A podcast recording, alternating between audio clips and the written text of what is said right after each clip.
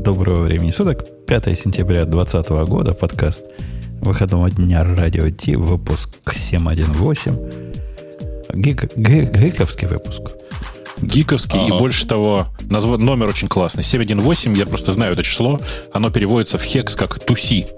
В смысле, туси-и. Поэтому, мне кажется, мы должны сегодня затусить. Затусим непременно. Надеемся, к нашей тусиловке подойдет Ксюша. Пока, а пока DigitalOcean.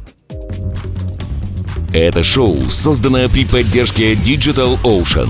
Digital Ocean – любимый облачный хостинг разработчиков. Запустите свой облачный сервер в одном из дата-центров, расположенных в Нью-Йорке, Сан-Франциско, Бангалоре, Амстердаме, Франкфурте, Лондоне, Торонто и Сингапуре. И управляйте им с помощью простой, интуитивно понятной панели управления или воспользуйтесь мощным API. Начните прямо сейчас. Перейдите на dot.co slash radio и получите 100 долларов для использования в течение 60 дней.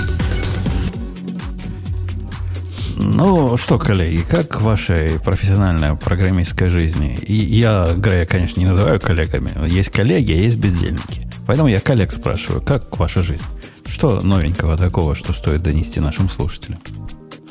Слушай, ну, мне кажется, тем на этом, в этом году было прям, в этом году, на этой неделе было прям вообще огонь. И начинать надо прямо с самой первой, потому что она самая огненная. Помните, мы тут на прошлой неделе обсуждали, как отвратительно себя ведет э, докер со своим регистрой, как они торжественно на Docker Hub уменьшают все подряд, включая там всяческие лимиты, собираются удалять э, э, наши дорогие образа. И вот как бы совершенно неожиданно, никак не привязано к этому релизу, мне кажется, наша новость. А, кстати, Бобук, вот говоря про эти, про лимиты, я не знаю, по-моему, у нас это не, про, не мелькала новость. Мы обсуждали, что они будут удалять их через полгода. А вы видели, что они лимиты на пулы добавили? Причем Нет, вот расскажи. жесткие лимиты такие.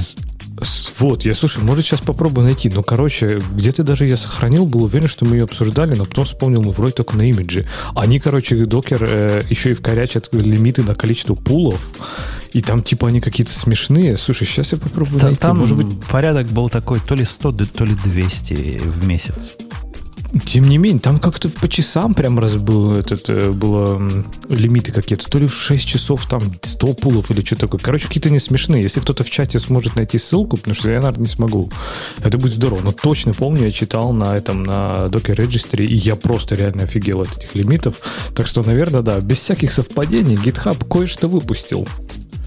Э, это кое-что торжественно называется GitHub Container Registry, и э, из названия, мне кажется, все понятно. Не, ничего не понятно. То есть... И я, когда эту статью читал, меня не радость обуяла, как тебя, а гнев. Я тебе скажу, почему гнев. Это GitHub. И оно как запахло Microsoft. То есть это второй продукт про то же самое, в той же самой системе, которая делает примерно то же самое, что GitHub Packages. В GitHub Packages уже есть контейнер registry, которая только приватная. А в этой, это, а это что за штука такая? Почему она другая? Почему она не packages? Я тебе расскажу, в чем тут фишка. На самом деле в packages довольно сложно с помощью экшена легко создать готовый контейнер. Фигня На вопрос. Самом... Фигня вопрос. Но... Я создаю, и никаких проблем. Его просто взять не, не могут никто из ну, да. не, гит, не гитхабовских пользователей. А так создается на раз. Ну, а это просто прямо, ну, просто отдельно стоящий контейнер registry вот для этого. Я с тобой согласен, что это бред какой-то, зачем два одинаковых продукта. Э, с этой точки зрения, я думаю, что в packages нужно просто это все убрать. Договориться, что в packages находятся пэкэджи, ну, там, я не знаю, пайпаевые, вот там, NPM и всякие такие. Э, именно пэкэджи как таковые. А именно контейнеры, это все, что, ну, они все должны уехать в контейнер registry. Мне кажется, это должно быть, ну, как-то очевидно. Если Блин, глядеть... это другая штука? Это не то, что они вот этого анонсировали? Вроде бы это другая штука. А тут так туманно, они так путают показания, потому что картинка показывает про packages, которые выглядят теперь немножко иначе. Которые выглядят как registry. Может, то, что было в packages э, Docker контейнеры, теперь называется контейнер registry – и теперь оно, кстати, доступно для публичного вытаскивания, что прямо большой дел, большой дел. Э, там еще пока никто ничего не говорит про лимиты, потому что может так статься, что лимиты там тоже ого-го. Мы же не знаем. Не, говорят про лимиты. Сказали, что для open source проектов нет лимитов. Бери не хочу. Для приватных э, репозиториев пока нет, пока бы это нет, а потом будет, э, я не помню сколько, но сколько-то много. С одной стороны, а с другой стороны, все внутренние их разборки между Actions и Registry, они бесплатны даже для приватных. То есть они ну, кстати, не дают счет. Ну, будут про лимиты они не говорят. Они говорят, что registry is free for public images. А free это, ну, блин, Docker Hub тоже free. Просто с ограничениями. И, кстати, кто-то статью вот нашел, и спасибо, да, слушателям за это. Реально есть ограничения, я не соврал. 100 пулов за 6 часов. На да, плане. Да. В Docker Hub. Да. Для любого Но... маломальски у меня есть репозитории, у которых 500 тысяч э, всего, не репозитории имиджа, у которых 500 тысяч заборов. То есть они уже явно будут ограничены. Вот эти репозитории пользователи получить не смогут. Слушайте, но э, э, вы просто не знаете, вот вы нас слушаете, вы не знаете. А Женя сегодня планировал отсутствовать в, в эфире, и поэтому я заготовил эту фразу, но это же какой-то позор. А, кстати, я планировал отсутствовать все из-за тебя, Бобук. В общем, ты виноват. С одной Конечно. стороны, ты виноват, с другой стороны, я всегда, вы помните, я всегда на сисадминов наезжаю. А Конечно. Оказалось, это не только для морального и нравственного здоровья вредно, но и для физического. Побывший сисадминов, э, попытавшись сделать провод, как посоветовал мне сам Бобук, я, я сначала, Грей, по, по, твоему совету пытался. Нифига не вышло. Те же самые проблемы, что-то не дожимается, проводочки тонкие. По совету Бобука, это возвращаясь к прошлому нашему подкасту, где была эпопея по протягиванию кабеля, поменял кабель, поставил обычный КТ-6, по-моему, без затей. Э, провод, еще толстые, сразу все заработало. Но протягивая кабель, ну, ты понимаешь, как напряг не те места спины. И, и вот теперь сижу на уголочке стула. А все почему? Нифига себе ты обжимаешь. Тебе же говорили, вызови человечка. Да, конечно, надо было сисадмина вызвать, и пусть у него спина болит. Я с тобой полностью согласен. Они, раз такой вопс, как, как надо называется. обжимать, чтобы спина болела. Да, сильно, сильно старался. Потому что это тебе не программки клепать. Тут думать надо. Я, я согласен. И спиной. Я согласен. А, оказалось, у меня коннекторы абсолютно фиговые. Вот таких фиговых коннекторов я давно не видел. Но, тем не менее, с работой справляются. Как-нибудь куплю новый и исключительно после того, как спина пройдет, переобожму его с хорошим коннектором, который не болтается, как кое-что в проруби. Э, возвращаясь к теме registry, я предполагаю, я доказать не могу, но я предполагаю, что на самом деле э, контейнеры, которые там есть, они будут складываться в storage, который называется для экшенов и пэкэджей. Помнишь, там есть такой э, раздел у них в, в GitHub? Packages э, называется, да. А? Так да. и называется, packages. Да-да-да-да.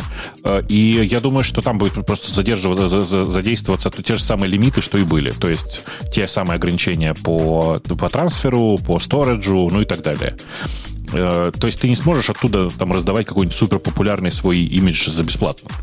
Мне кажется, Хотя если он, мне кажется, если он популярный и open source, то сможешь. Мне а? кажется, да. Open source, вот эти, которые открытые на, на, на Docker Hub, они сейчас же open, open source.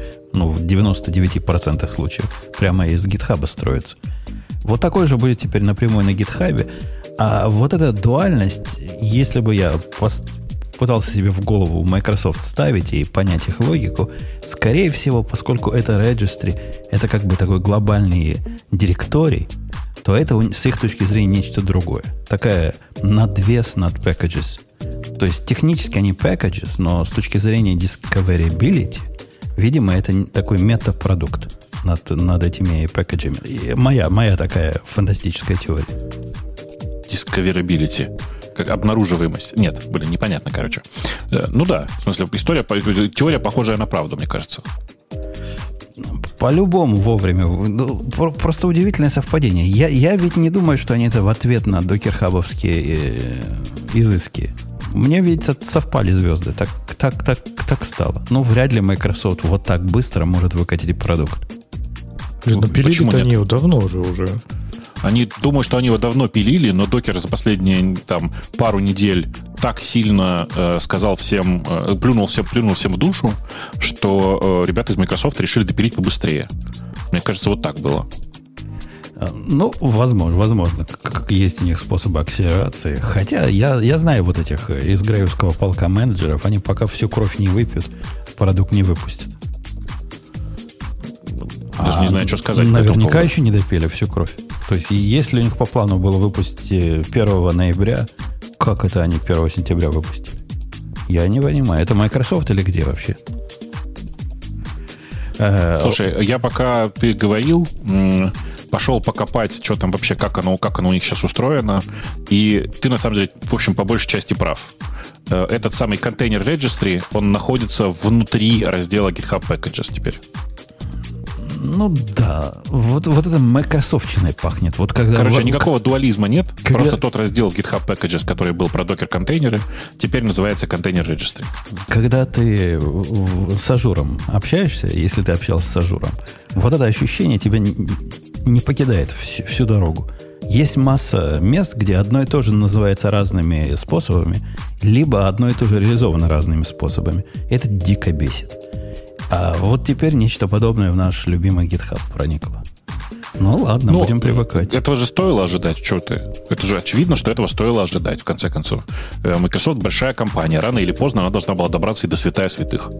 Подожди, а почему ты говоришь, что это типа разные вещи, хотя называются одинаково? Какая разница, ты пушишь там NPM пакет или Docker Image? Не-не-не, разные вещи в том смысле, что packages с контейнерами это один продукт, а Docker Registry это другой продукт. И они примерно про одно и то же, но называются по-другому, и у них разные э, способы доступа. К одному приватно можно, к другому нельзя приватно. Если Бобок прав, в чем я сомневаюсь, это просто переименование, они бы, наверное, так и сказали, что это просто переименование. Но э, они его расширили и углубили. Понимаешь? Ну, ну, возможно. И я, я в этом смысле, кстати, не очень понимаю, почему надо контейнер registry выносить вот такой отдельной сущностью. У них там есть э, репозиторий для NPM, а репозиторий для Maven. Но ну, был бы такой же, на таком же уровне репозиторий для ну, так раньше было для докера. Сделали так просто его есть. подкрытым. Да он, он, он так и есть, он там и находится, да. понимаешь? Просто, Ровно видимо, прям. речь идет о том, что они контейнер, э, короче, вытащили, э, как добавили дополнительные фичи. Теперь он не просто как packages, а в нем есть много разных других вещей, в том числе, видишь, типа там паблик имиджи и всякое такое.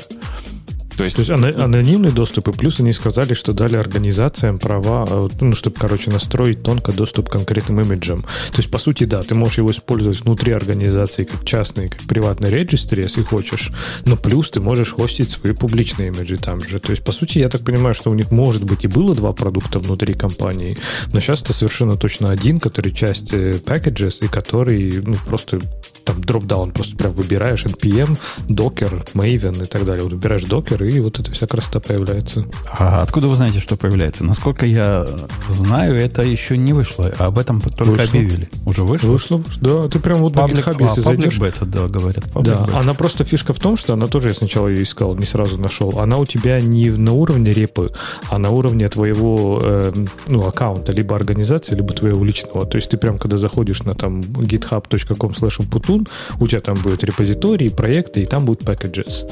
И вот в packages ты можешь выбрать э, докер и там просто уже типа подключиться, залогиниться и так а далее. А это где-то включить надо? Потому нет, что у меня такого меня прям... нет. Я зашел в Умпутун, вижу репозитории, э, организации, проекты старые, гитсы. Да? Если у тебя есть нет там пэкэджа, это значит, что ты ни одного пэкэджа туда не положил. Есть, я есть я тоже не положил. У меня, у меня, есть. У меня есть а зайди во вкладочку, э, э, Леша, зайди во вкладочку packages, там что? Зашел, ничего, тут позволяет, ага. типа, get, get started, get with GitHub packages и drop down, и вот там можно выбрать Docker. Я, я вижу, у меня это просто есть, поэтому я... Я да. вижу packages вот в, из дэшборда, из него я могу доступиться, где overview, репозиторий, projects, и, и тут же packages есть. То есть они включены просто недоступны из списка, э, ну, где я ожидал их увидеть. Не, у меня все на месте. Так что. Ну, может, не до всех пока, пока дошло. Э, окей. Okay. неужели, неужели что-то выпустили сначала не для Америки? Вот этот день, который мы запомним навсегда просто. У нас что-то есть, а у Путуна нет. Ну, у меня тут есть образ. Э, э, интересно, его можно анонимно вытянуть? Вот сейчас я вам дам, дорогие слушатели, в наш чате команду, а вы скажете, у кого-нибудь это сработает или нет. И мы проверим, публичные они для или не публичные. Вот вам команда. попробуйте. И расскажите, в общем, как было. Несмотря на то, что Женя, конечно, осуждает э, некоторую двойственность, как он говорит, и похожесть на Azure, э, в среднем, конечно, инициатива приятная. Что сказать-то? Теперь есть проверенное место, мы уверены все, я не знаю, как вы, я прямо уверен, что на GitHub ничего удалять не, не, не будут, особенно если это открытые пэкэджи, если open source. И лимитов никаких тоже особенно не будет.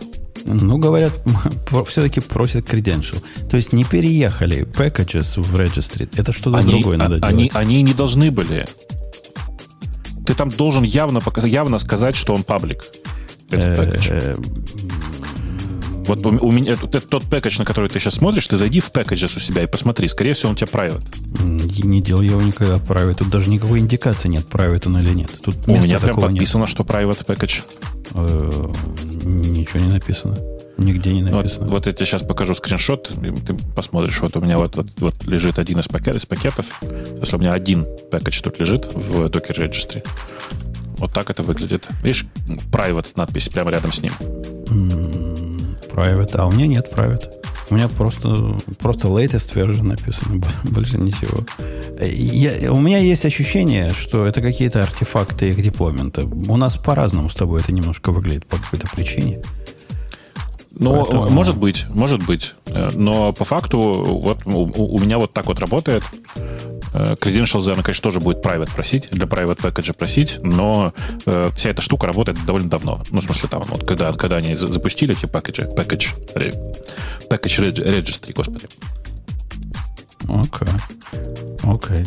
Ты то ли замолк, то ли отключился. Это я отключился, потому что я закашлялся. А, ну бывает. Не-не, Знаешь, я, просто я, в Москве появились несколько компаний, которые привозят острые крылья. Э, такие, еда такая, крылья острые.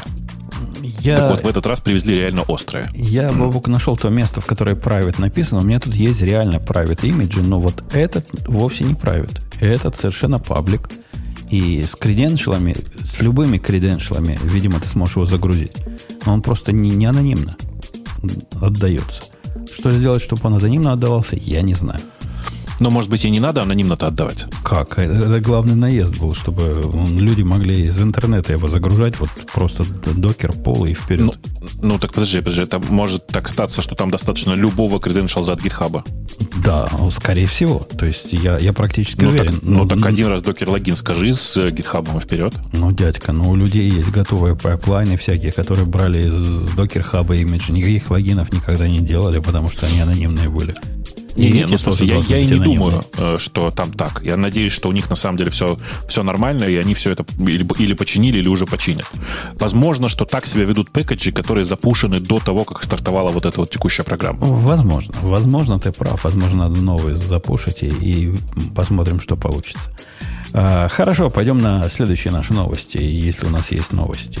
Леша. Конечно, там есть новость в списке она вторая, и ты утверждал, что это супер большая новость, вообще просто бомба. Никто из нас не понял, в чем бомба, поэтому рассказывай. Не, ну вы как это, это для Грея новость. Ну, как, как, почему я буду про это рассказывать? Грей, ты, ты в восторге? А, про что, собственно? Почему моя новость это новость извиняюсь, по непонятно что.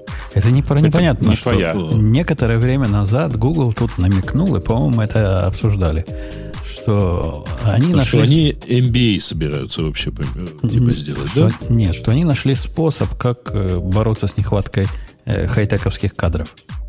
Говорят, с хай-тековскими кадрами проблема проблем, поэтому мы сделаем как Яндекс. Мы откроем свою собственную школу, где, где будем всех учить, но школу виртуальную и вообще не для себя, а для всего мира. То есть курс. Такой курс молодого бойца, который с их точки зрения заменит все, чему вас могут научить в институте. Всего за 400 долларов денег. Они вас тут, научат... Тут важное уточнение, что всего, всему, чего вас научат в институте, когда учат на UX-дизайнера.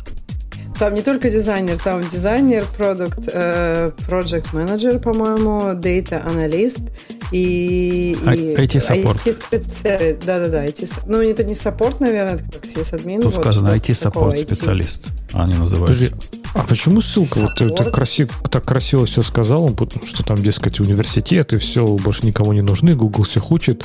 Так ссылка ведет на UPenn, я так понимаю, что это университет Пенсильвании, нет?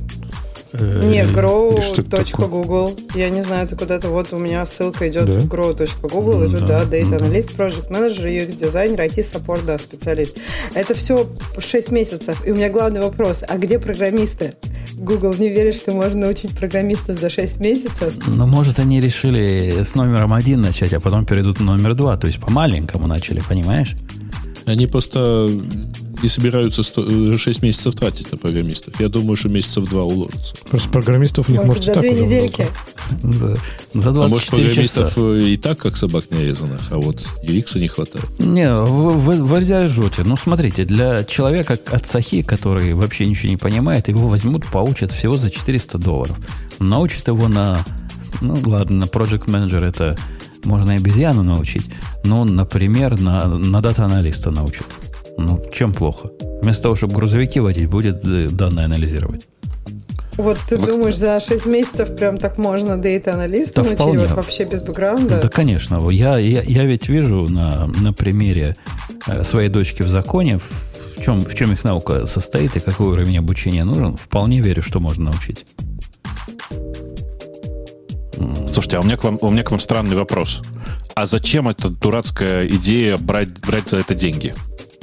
Ну, то есть, типа, это же, очевидно, не бизнес для Гугла.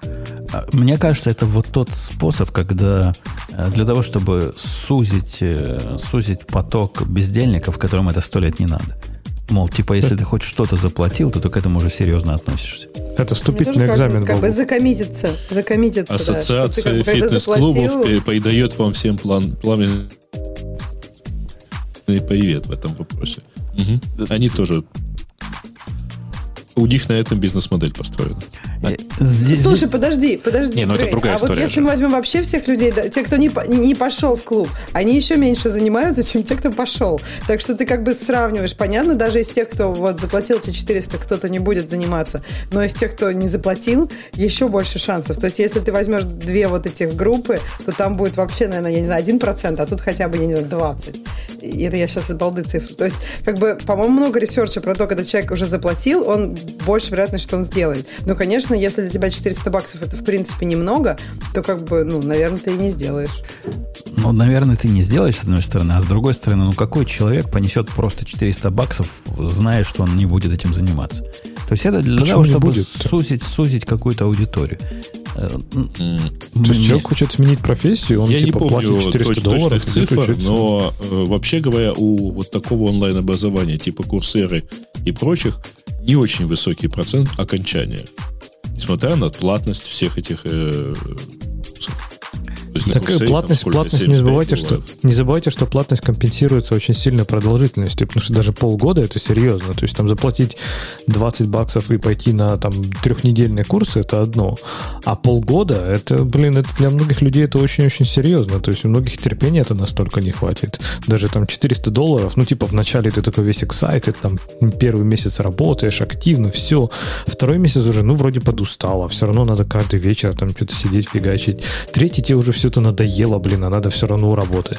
А четвертый ты уже просто перестаешь ходить. Так что мне кажется, это, да, какой-то психологический барьер, но все равно я думаю, что до, до конца дойдут. Ну, блин, вообще единицы.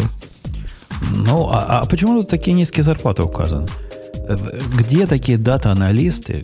Э, Или это вот этот сайт, э, который зарплаты подбирал, он по Так это медиана. евро- Слушай, это медиана, да. Ну, то Хорошо, есть, медиана как бы, 66. везде в самых таких 66. местах. Не в Калифорнии. 66 Не, не, медиана, это не тысяч- средняя, это медиана. Да вот, В общем, дело. 66 тысяч долларов медиана дата-аналиста, да нет такого. Ну, не в Америке. Ну, нету такого. Ну, это, это и минимума такого нет. Не то, что медианы. Это и, и вторая, это самое. Standard Deviation 2 не, не укладывается с левой стороны. Ну, нет, нет. Какие-то это странные цифры. Ну вот на своем примере я, конечно, тоже, но я знаю, может быть, у нас мы просто вот, я, ты, ты знаешь цены, я не знаю, где-нибудь in the middle of nowhere, даже в Америке. э, Дорогая, я, я в Медвесте в. Каролине северной. Да ты живешь в Чикаго, большие зарплаты, там как бы все нормально. Да нет. Просто я не знаю. Это не, не компьютерное место в смысле больших зарплат. И, и вот как у нас, ну да, в Каролине, ну не знаю, как в Северной, в Южной уж точно будет меньше, чем у нас, но сомневаюсь, что 66 тысяч. Э, Данные А, по этим подожди, а зарплатам есть, предоставляет Burning Glass. Это такая компания, которая, в принципе, собирает аналитику по рынку. И, в принципе, чисто теоретически ей можно верить. Тут, видишь, может быть тонкость в том, что это все-таки зарплата для начинающего. Да нет, это Слушай, американская. А может быть, цена. это типа э, европейская? Ну, то есть, если мы говорим о Европе, то там будет меньше зарплаты. Тогда слишком высокая, наоборот. А, И тогда она не Да, должна для, быть джу- для Не, я джуниоров, думаю, для проще. Джуниоров действительно- 66 тысяч долларов это очень высокая это много? Я думаю, Это что очень- это Так, подожди, но джуниоры это доллары, это не евро. Как ты что думаешь, это большая разница, что ли? Нет, э, это просто гигантская Ну, зарплата по европейским меркам. Нет. Э, То есть это зарплата синера. Ну, вообще, Ну, кстати, типа это, того, все, да. фи- это все фигня, на самом деле. Вот в чате самую правильную идею подсказывают. Все эти вот поиск кадров, обучение, все ерунда. Нейролинки же есть. Надо просто вживлять по чипу, и пойдут проект менеджеры стройными рядами, такие как с конвейера. Хоп, хоп, хоп, хоп, хоп, просто такие. Я, я, Да я честно думал, говоря, то свинья была, а это, оказывается, Project Manager. я, честно говоря, Грей, не понимаю, чему там можно 6 месяцев Project Manager учить? Как делать умное лицо, когда с программистом разговариваешь? Чего, собственно, где там наука? А что ты у меня-то спрашиваешь? Ну, ты ближе всего из нашей тусовки к Project менеджерам. Слушай, ну, мне кажется, что ты недооцениваешь э, project менеджеров. Там целая наука. Там нужно знать все эти умные слова. Agile, Scrum, там вот это все, понимаешь? Там один словарь выучишь, вот это, и то За- полмозга займешь. За Подожди. Не, подожди, подожди, это надо вот, Жень, продукт Жень, менеджерам знать, а не про- Project project У меня вопрос такой. А ты видел вот плохих проектов? Я... Ну, то есть, по-моему, там э, очевидно, что как бы вот есть плохие, а есть хорошие. Я не знаю, вот, ну, я думаю, что это тоже обучаемо, конечно. Ну, или там мотивация какая-то. Ну, просто есть же плохие. Ну, просто вот разговариваешь с человеком и просто вот, ну, никак. Ну, И- их ничего большин- у него в руках им- не спорится. Их большинство плохих, я с тобой согласен. И у меня приходилось работать и с хорошими. Но даже глядя на хороших, я науки не вижу. То есть все, все, вся их наука, все их трюки и все их приемчики, чтобы заставить программиста сделать то, что им надо сделать, не задавая вопросов и за короткий срок, по-моему, за неделю можно обучить обезьяну. Ну, э, я думаю, что нет. Речь в статье идет не про project менеджера, все-таки про продукт менеджеров, по-моему, не говорят. То есть project менеджер это бессмысленная мертвая профессия, которая должна исчезнуть скоро. А вот Project менеджер. Они Да, прямо Написано ж там написано Project. прям. Да, да, А да. зачем, зачем а они как- их плодят? Слушай, у них project manager responsible for planning and overseeing projects. А, нет, тогда их надо разгонять вместе с Гуглом. А у них, между прочим, из тех, кого здесь обучают, самая высокая зарплата. Кстати, Видишь? Слушай, Леша, а мне интересно, а почему чуть ли не в два раза больше, чем у разгонять? IT-support-специалиста.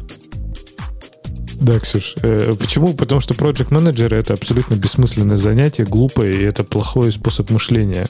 Потому что project это подразумевает, ну, то есть продукт менеджер и project менеджер это фундаментально разные вещи.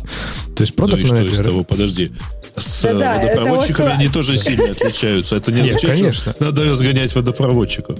Не-не, что project менеджеры это скорее вредная профессия. Они не, не должны существовать, потому что это ведет к мышлению проектами. А проекты это путь в никуда. То есть проект это когда из разряда, ну, я могу привести примеры жизни, когда мы работали с эффективными проектами, и мы приходили такие, так, мы готовы интегрироваться с вашим проектом, где он? Такие, а он закончился. Окей, а с- а как будем интегрироваться? Такие, ну, не знаем. Команды давно уже нет. Проект закончился. Что нам делать? Мы не знаем. Не, это путь в никуда. Ну, подожди, ты должны понимаешь, исчезнуть. что это, вообще говоря, претензия скорее к вам? Вы так долго телились, что проект успел закончиться. Да, конечно. Пока вы с ним собрались Да нет такой вещи, как законченный проект. Этот продукт живет и Почему здравствует. нету? Продукт Пришел либо- клиент, заказал проект, его сделали, отдали Либо, клиенту. либо Всё. это продукт, либо это продукт, который живет и развивается, либо это проект, который либо уже умер, либо умрет вот-вот. И он просто умирает уже. Если этим продуктом никто не занимается как продуктом, это просто медленно умирающий проект. Леш, и поэтому их надо вообще разгонять. говоря, не продукты, а проекты, которые делаются от и до и заканчиваются. Не, это фундаментально разное. Вот я говорю, что мышление фундаментально другое. Какое от и до. фундаментальное разное мышление? Объясни, пожалуйста. Если у продукта нет собрался- ни начала, ни конца. Продукт живет, пока он нужен. Пока он Э, выполняет свою цель. У проекта есть конечно. бюджет и начало и...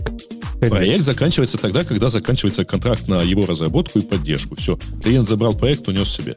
Ну, ты, вот про, ты про этот самый, про бодишопы говоришь. Мы говорим про более, так сказать, широкий случай. Ну да, действительно. Про как. Когда, когда у Я тебя бы даже сказала, в широком случае есть тоже, как, как, ну, есть ситуация, когда, например, э, ну, проект, например, Леш, никого не нужен, и поэтому как бы команда не может им заниматься, потому что он никому не нужен. То есть Нет. есть разные ситуации. И мне кажется, что э, если ты говоришь, что мы разгоним проектов, есть все-таки некое планирование, которое, например, я четко знаю, как сделать, но я не хочу на это время тратить, потому что у меня гораздо больше других важных дел, которые за меня никто не может сделать. И я тогда говорю человеку специальному, вот нужно вот это вот так вот сделать. И, и, и вуаля, есть классный документ, в котором все написано, в котором я потом все... Ну, то есть, проекты, на самом деле, очень могут не, полезные я, дела делать. Я не спорю, я к тому, что лучше пусть проекты занимаются именно продуктами, потому что вот именно мышление проектами это то, то что зачастую приводит в тупик эти компании. Вот это мышление, что у, у проекта есть начало-конец, то есть если цель срубить бабла и свалить, конечно, у него должен быть начало и конец.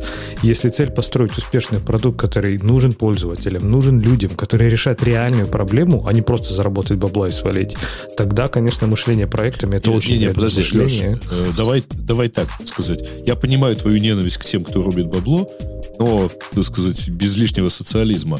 А есть, например, компания, которая вот занимается тем, что я не знаю, сеть прокладывает э, по домам, который, чтобы Женя ничего себе не растянул в ненужное время продукт это, безусловно, услуга вот по разработке и так далее. Но каждый отдельный объект, вот как, как конкретного умпутуна проложить, это проект, и у него может и должен быть свой менеджер. Да, ну какой что там менеджер-то? Ну, господи, если там у тебя, э, если у тебя маленький проект... Евгений, сделайте пару гимнастических упражнений, сказать, продемонстрируйте, что ж там делать. Не, а я, я, я тоже не очень понимаю. То есть так, такая условная... Давайте вернемся все-таки в, в, в софтверные проекты, потому что с железными оно немножко по-другому. Вот у меня пример, Леша, такой. Я, я рассказывал, что у нас есть продукт, и пришел конкретный заказчик и говорит, я хочу к вашему продукту конкретную такую фичу. Конкретную фичу мы ему говорим, ой, чувак, это целый проект. Вот добавить эту фичу, это проект, с одной стороны, с другой стороны, никаким другим заказчикам он не нужен, поэтому будет проект конкретно для тебя. То есть в этом смысле какой-то проект появляется, отдельно стоящий и не очень помогающий продукту вообще в целом. С другой стороны, выделять под руководство этим проектом э, особого такого человека, который не живет в продукте, тоже мне видится странно. Но я тут на двух стульях пытаюсь усидеть. Ну, так... смотри, если даже положить такое разделение, вот как ты сказал, то есть некий большой продукт, некая система, назовем ее там какой-то CRM, там Salesforce и что-то такое. А, и есть проект, проект по внедрению этой системы каждого конкретного большого B2B клиента. Не, ну это, это про sales, это ты про sales там типа 1С это, и так далее. Это ты в основном со стороны сейлсов смотришь. Я, я вот смотрю с технической точки зрения. Вот пришел заказчик, говорит, хочу SAML добавить. SAML у вас нету, а мне так SAML нужен, без него жить не могу. Это ведь, Леша, проект будет, правильно? Который надо, надо как-то проектировать. Да. Я отвечу и тебе, и в чате там уже спрашивали, что типа, что бывает такое, что внутри продукта есть вот эти небольшие там проекты, итерации. Так я же не говорю, что не то, что проектов нет, не то, что их не существует. Конечно, есть. И, конечно, Но есть итерации, у которых есть бюджет. И думать ими надо. Для этого не нужен отдельный человек. Не нужен отдельный человек на каждый новый проект. Потому что представь, вот не знаю, внутри продукта есть набор проектов, да, там SAML, потом там OpenID, потом еще что-то, и на каждого из них будет там, не знаю, находиться отдельный человек, там их искаться а там. С чего ты взял, что так должно быть? То есть а где я вот из так, грустного опыта. То есть все, ну то есть всегда один отдельный проект, отдельный человек, это этого я такого не видела. А, Обычно очень один, ну как бы человек человек ведет столько проектов, сколько надо, сколько вот, вот, вот, как вот, бы Ксюша, он не, ну, просто, я Леш, тебя... ты предлагаешь все вот это вот более мелкое положить на одного продукта, который, конечно, погибнет. Не, а почему же мне кажется, Леша не про это уровне. Понимаешь, тут, Грей, есть какая проблема, и я тебе, Ксюша, отвечу. Я вот Лехину беду понимаю целиком. Когда я работал в одной большой корпорации, э, мне велели для продукта какого-то, которым я не знаю, вписать новую фичу. И для этой фичи надо было VWAP там считать и показывать, и рисовать. Я про продукт не знаю вообще ничего. То есть я даже это продукт менеджера никогда не видел. Чего продукт делать, я не знаю. Но вот такую фичу надо сделать. Под эту фичу, конкретно под эту фичу, дали мне двух проект менеджеров которые вот эти, на этих вивапах собаку съели. Однако они точно так же, как я, про продукт ничего не знают. Вот это беда-беда, понимаешь? Мы действительно сделали, сделали наш вивап. А куда его потом девать? А никто не знает. А куда его интегрировать? Ну, не знаю, наша цель проект сделать. То есть не хватает явно ну, продуктового подожди. мышления в этом смысле. Мне, мне кажется, что тут есть проблема, что есть какие-то организации, которые устроены не оптимально. И Леша, вот весь блейм, все свое недовольство этой ситуацией, он как бы выражает э, вот в одного как бы человека, в одну фигуру. Во-первых, он говорил, что вот если есть продукт, то сразу, или проект, то сразу будет проектовое мышление, вообще не так. Э, теперь он говорит, что... Подожди, а где же, говорил как... такое, Ксюш? Ты говорил вначале, что вот, не, мы не должны мыслить проектами. Ты вначале так и говорил, когда мы только начали об этом говорить, что проектов надо всех выгнать. Что мышление что только проектами, проектами. Что мышление только проектами, это путь никуда. Ты понимаешь, существование, Слово только ты не говорил. Ах, поймали, поймали, ладно, ладно. человека вообще, нет, наличие человека вообще никак тебя, ну, ни на какое мышление, в принципе, не, не может, можно как бы, думать и проектами, и продуктами. Да нельзя и думать. Эти люди нельзя просто думать. это, это разные, то, нужно. Это разные люди. Это, вот в этом проблема, понимаешь? Люди, которые думают проектами, это люди такой вертикальной, вертикального среза. Вот эти люди знают все, как правильно посчитать э, среднюю цену, как ее правильно показать. Они такое делали 150 раз, причем делали это для 15 разных проектов. Моя, моя претензия в том, что не должны быть такие специальные люди. Моя претензия в том, что это должна быть часть продуктовой команды, и в каждой продуктовой команде должен быть либо эксперт по этому делу, либо они каким-то образом эти, это знание откуда-то возьмут. Вот эти вертикальные эксперты, которые вне продуктовых команд, мне видятся бедой. Беда-беда. Которые нарисуют диаграммы Ганта и скажут, так, работаем с четверга до послезавтра. В Гугле, подожди. Как, как, в Гугле как раз, мне кажется, очень много было таких проблем. Посмотрите, сколько у них мертвых проектов, которые никому не нужны, которые никуда не развиваются. Там явно не его сделали, и все разошлись. И вот, мне э, кажется, у них продуктового мышления... Если ты говоришь про вот эти, это не проекты, это продукты как раз.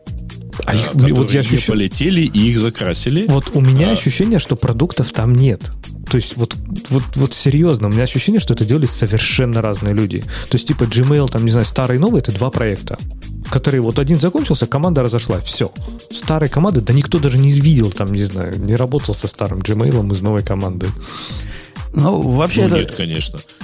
Ну, слушай, ну ты, вот совсем это не так, но я тебе могу сказать, что, например, внутри команды, вот, которая делает Gmail, есть куча, э, есть помимо продукт менеджеров на большую продуктовые там какие-то куски, есть наверняка там с десяток на каждый на каждую такую фичу с десяток менеджеров проекта которые так или иначе организовывают работу команд. Наша а дис... зачем они нужны? Наша дискуссия заходит в тупик.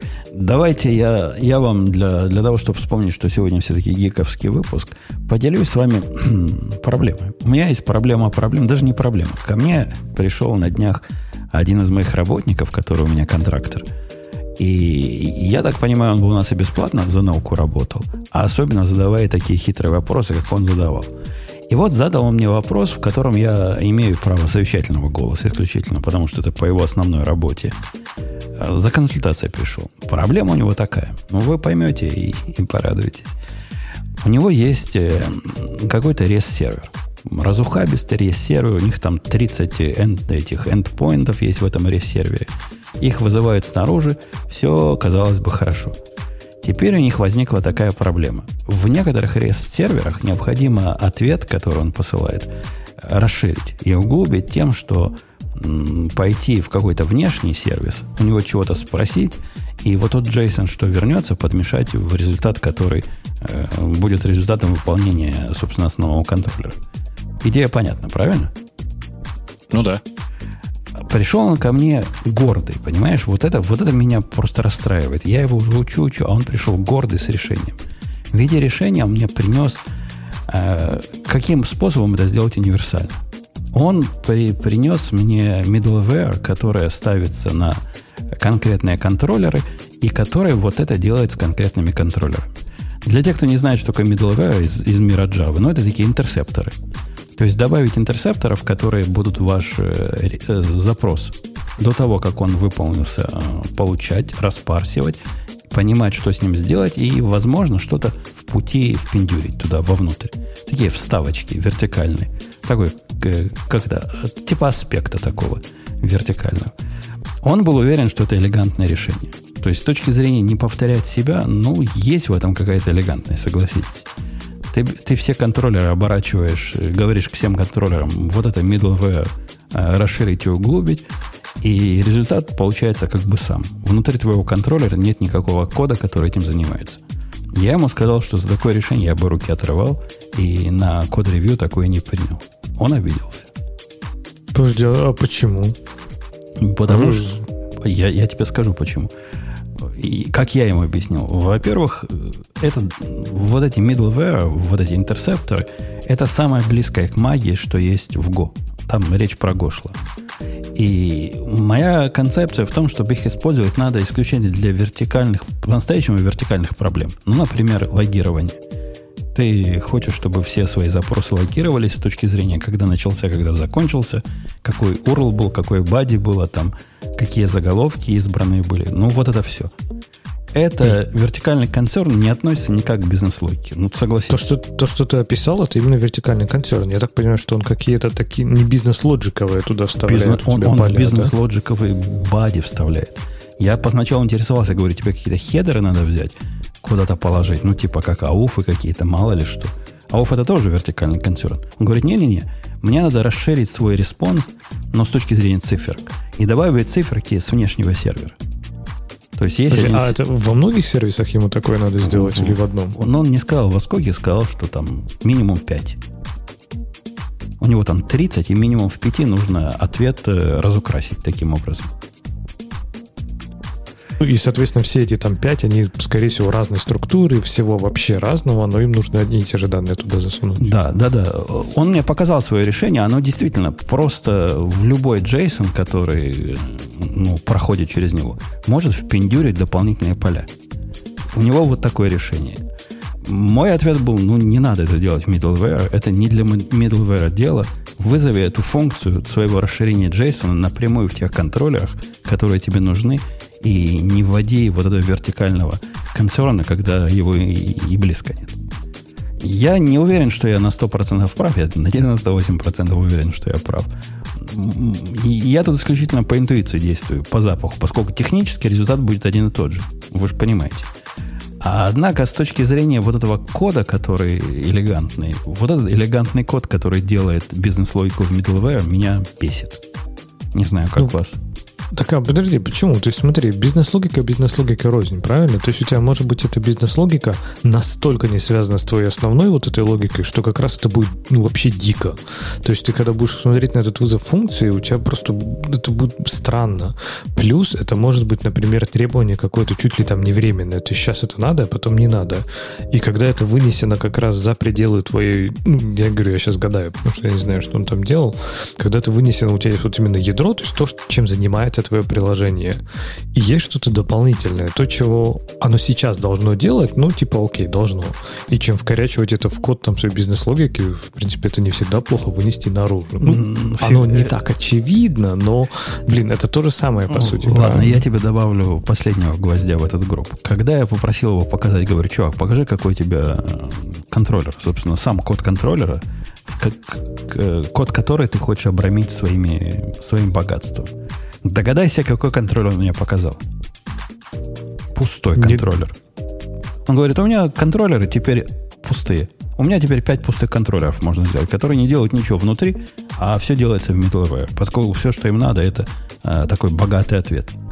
А данные откуда берутся тогда? Подожди. Ну, то есть пришел, пришел, пришел request. Этот request пошел через цепочку middleware, и в middleware ты уже понимаешь, там, а, request там сказано взять оттуда, берешь оттуда, и middleware кладешь в ответ, а в контроле делать нечего, потому что вся логика у тебя уже в middleware Нет, вынесена. Подожди, ты же сказал, что у тебя, типа, что у него это какое-то дополнительное действие, что он вставляет, добавляет в, там, типа, в существующий ответ, добавляет поля. Конечно, так оно начиналось. Однако идея это настолько богатая, то есть можно это настолько шикарно невидимо сделать, что все, что тебе потом надо делать, это описать правильный контроллер. Ну, ладно, я загинаю, что там вообще кода нет. Да, там есть какой-то код, взять э, входной request и переформатировать его таким образом, как это middleware ожидает. А все остальное делается в middleware. То есть это типичная ваша вот эта спринговая, когда ты для доступа к, к Монге описываешь функцию волшебным именем, и она делает сама все. Вот это так напоминает, так пахнет, так пахнет. Ну, нет, подожди. В спринге как раз вот то, что ты говоришь, это э, чаще всего консерны именно инфраструктурные, да, то есть это через аннотации, через все вот эти вот рантаймовые спецификации решается проблемы чаще всего вот то, что ты называешь middleware. То есть именно доступ к базе, как это логирование, запуск, регистрация компонентов, бизнес-логику, чтобы там кто-то прятал за аннотациями. Ну, наверное, это тоже очень странно. То есть, типа, если знаешь, кто-то напишет, вместо того, чтобы написать код в контроллере, напишет аннотацию, которая будет менять response от контроллера, чтобы вставлять туда поля, ну, это тоже странно. Типа, так тоже не делают. Но это очень близкая аналогия к, к, к описываемой мной ситуации. То есть написать такую аннотацию, которой ты проаннотируешь все кон- кон- контроллеры с целью сделать их как можно более пустыми, при этом утверждает, что это прекрасный don't repeat yourself подход, с одной стороны, а с другой стороны, как элегантно.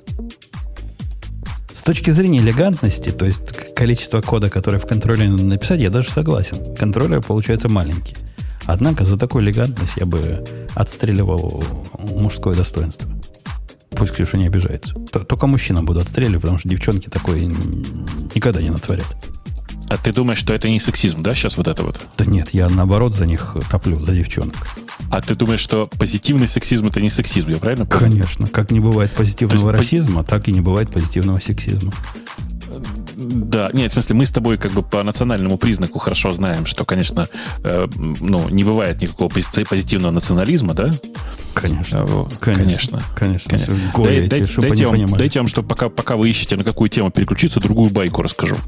Э, бывает, это, на самом деле, во многом продолжение мысли, зачем нужны иногда люди, которые думают головой вместо разработчика.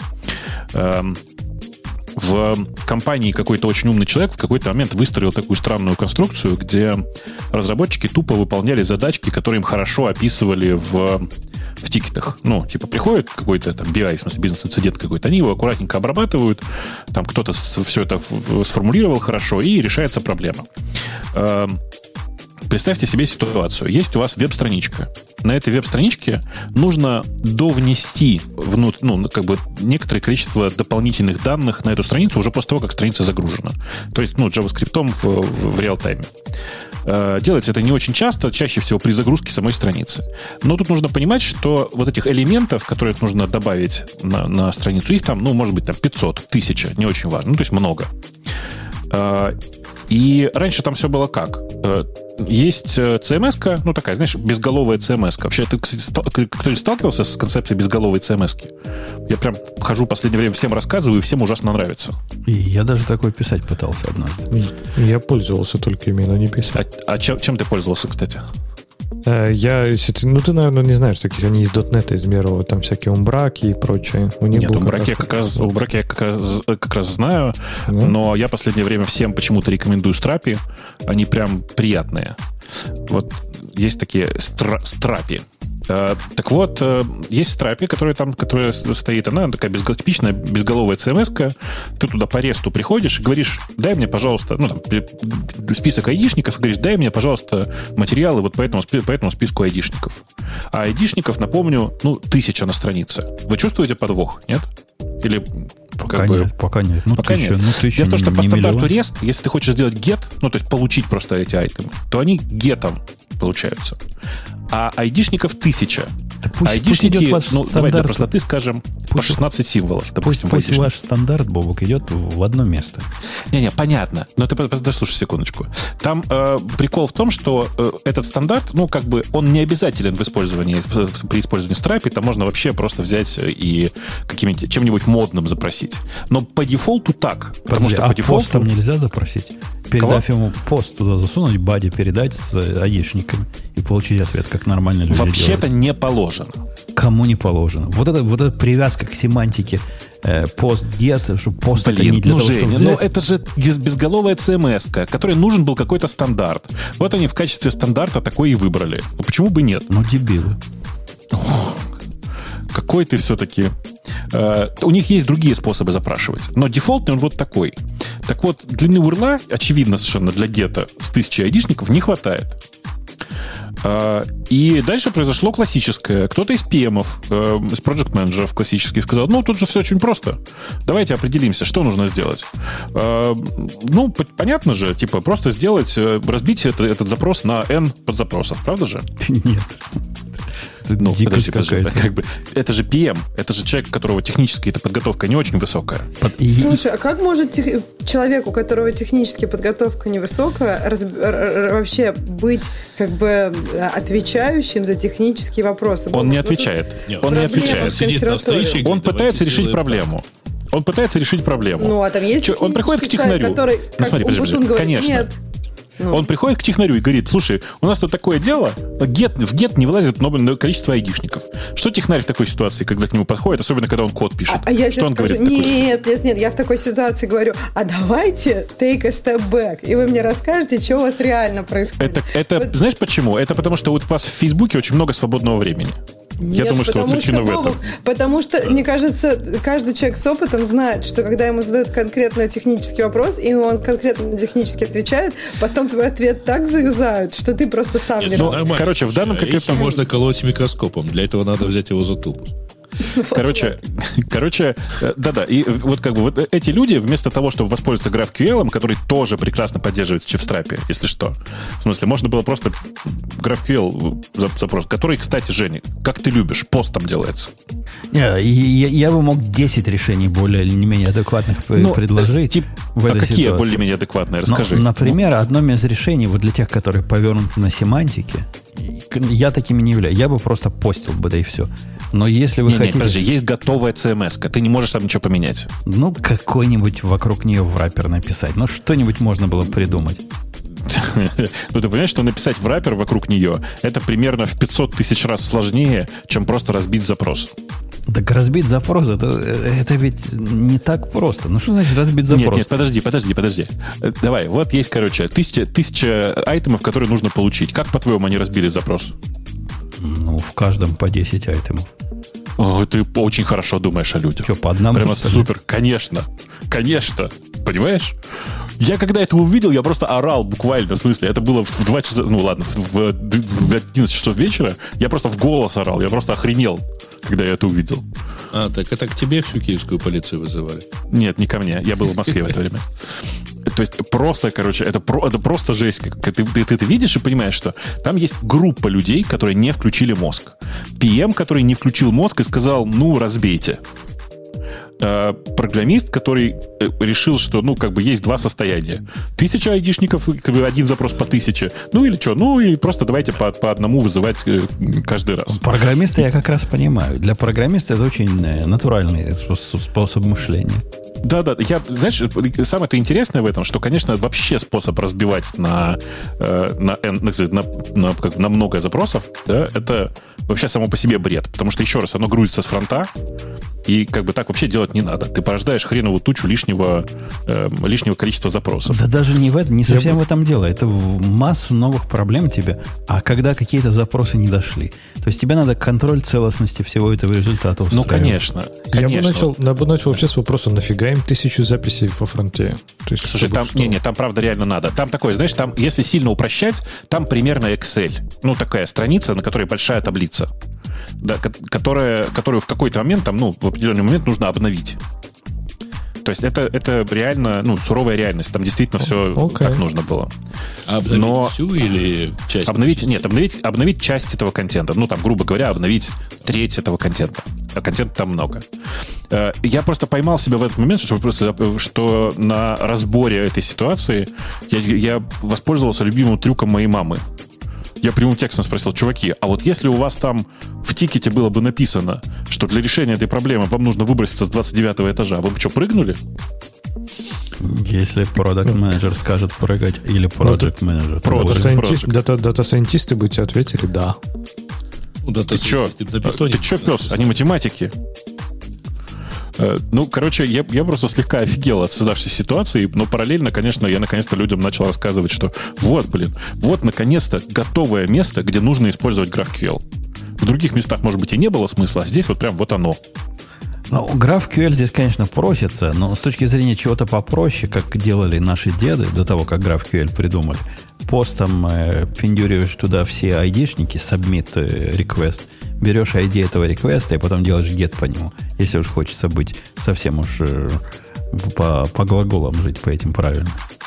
Слушай, справедливости ради, у этого решения под названием GraphQL или твой пост есть э, важный минус. Я тебе напомню, пост не кэшируется. И, Знаешь? И, и что? То, и, я же только что решение с гетом предложил. Ты видел? Постом э, сабмитишь все айдишники, потом делаешь get по тому результату, который пост вернул.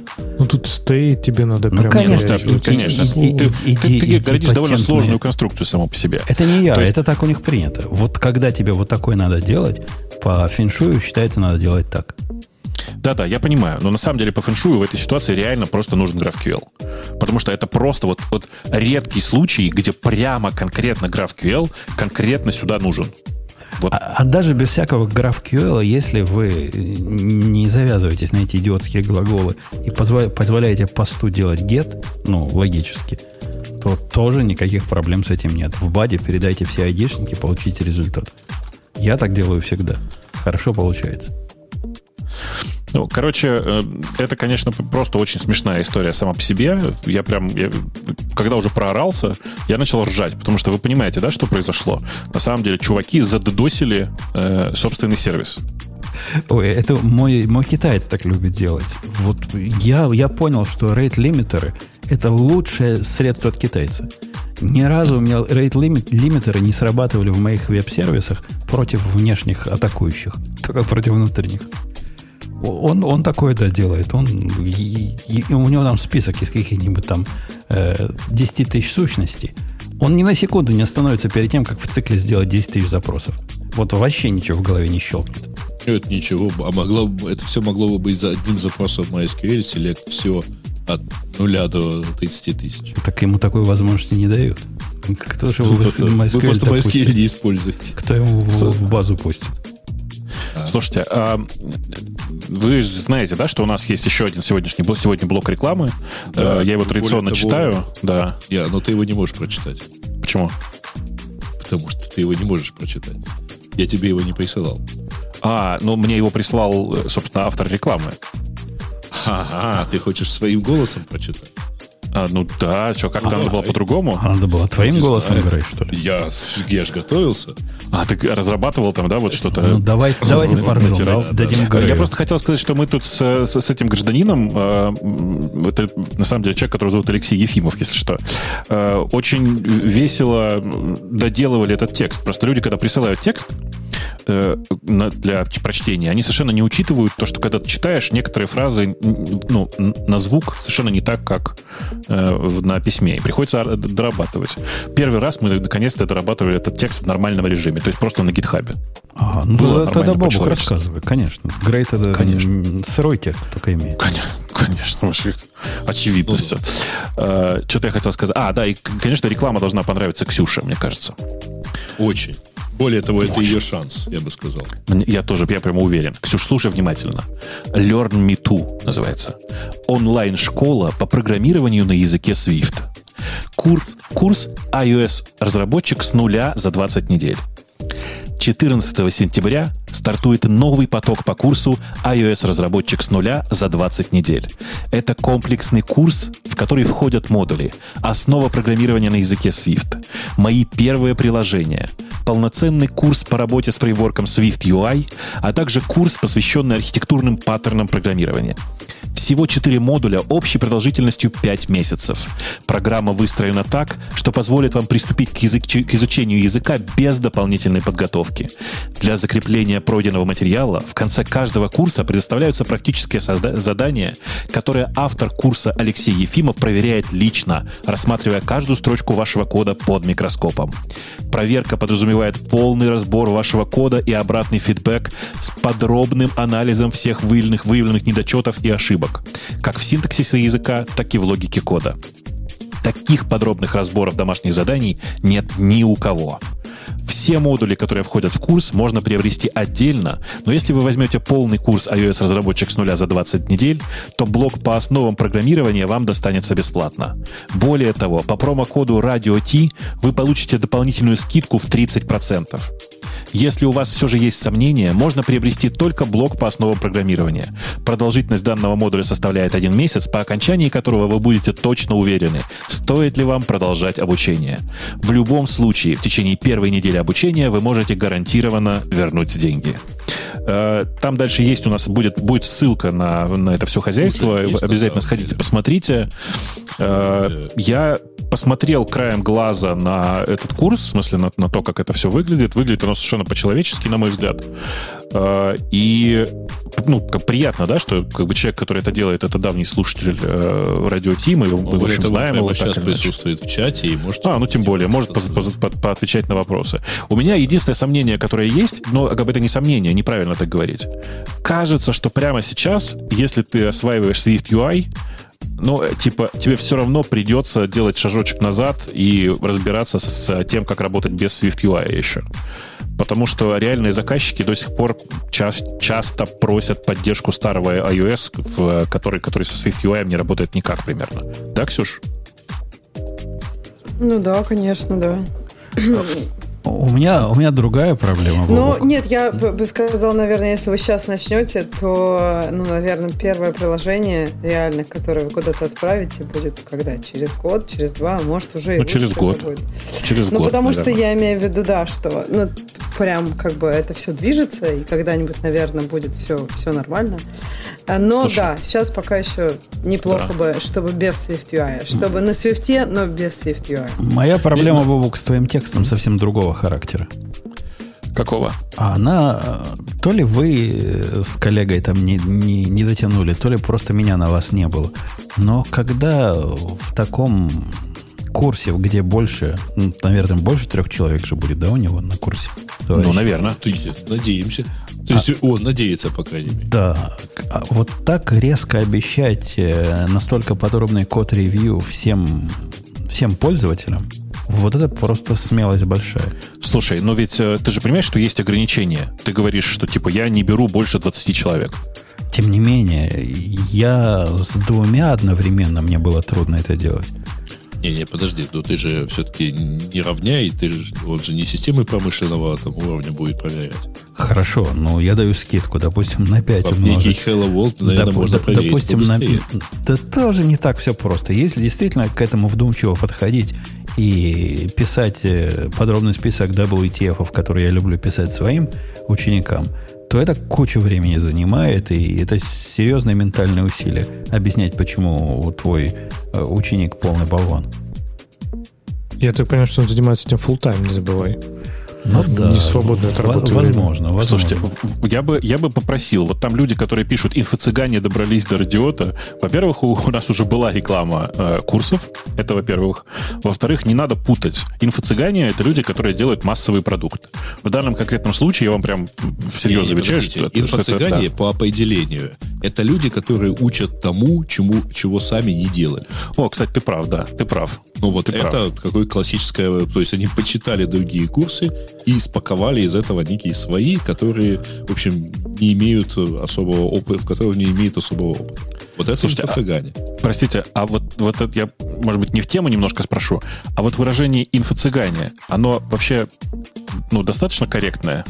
Я его вообще в жизни никогда не слышал до я этого тоже момента. первый раз слышу. Это не, я ну, вот вы просто думала. в России не живете. Вы просто в России не живете. А, вы просто ну, чуть-чуть в другом, корнями, даже не в стране, а корнями оторвались. в другой вселенной существуете.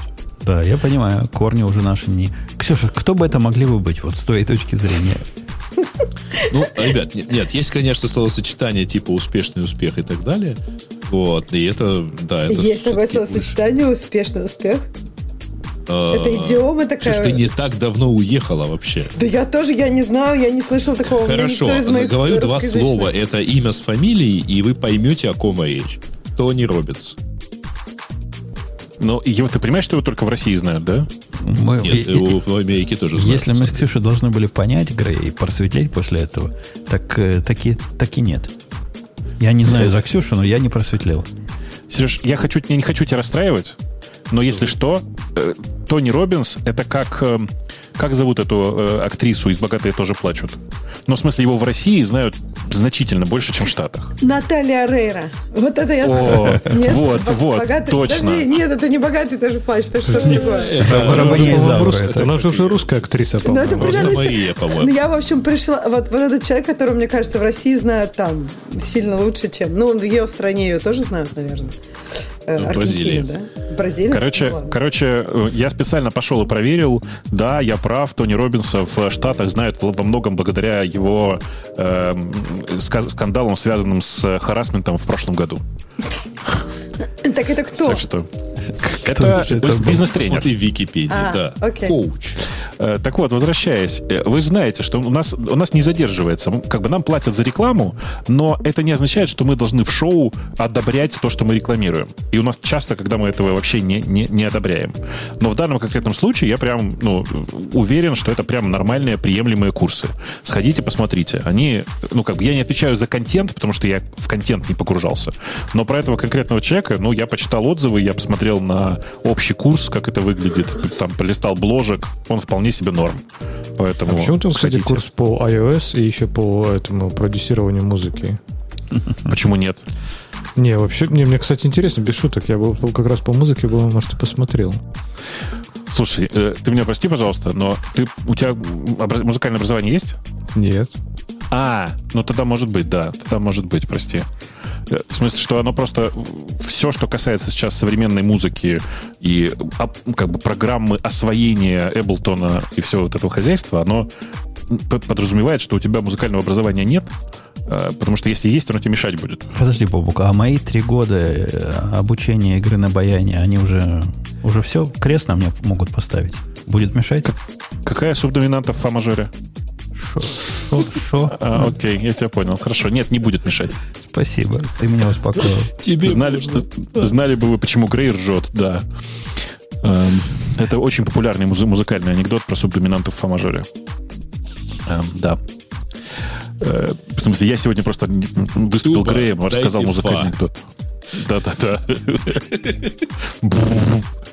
Да, Ну-ка дайте соль. Я, я, предлагаю, Черт с вами, давайте, что хотите. я предлагаю перейти к следующей теме. И у нас Ксюша давно сидит, как наказанная, молчит. И, видимо, тему в клювике принесла, но стеснялась сказать. Мы ей дадим шанс? А, а вы поняли, что мы за первые полтора часа, ладно, первые час десять Две обсудили две темы? Две темы. Поэтому Ксюша сейчас быстренько нам третью выдаст. Ну, это же гиковский выпуск, вам можно. Ксения. Ну, у меня есть на выбор две темы. Э, Первая – жестокая правда будни программиста.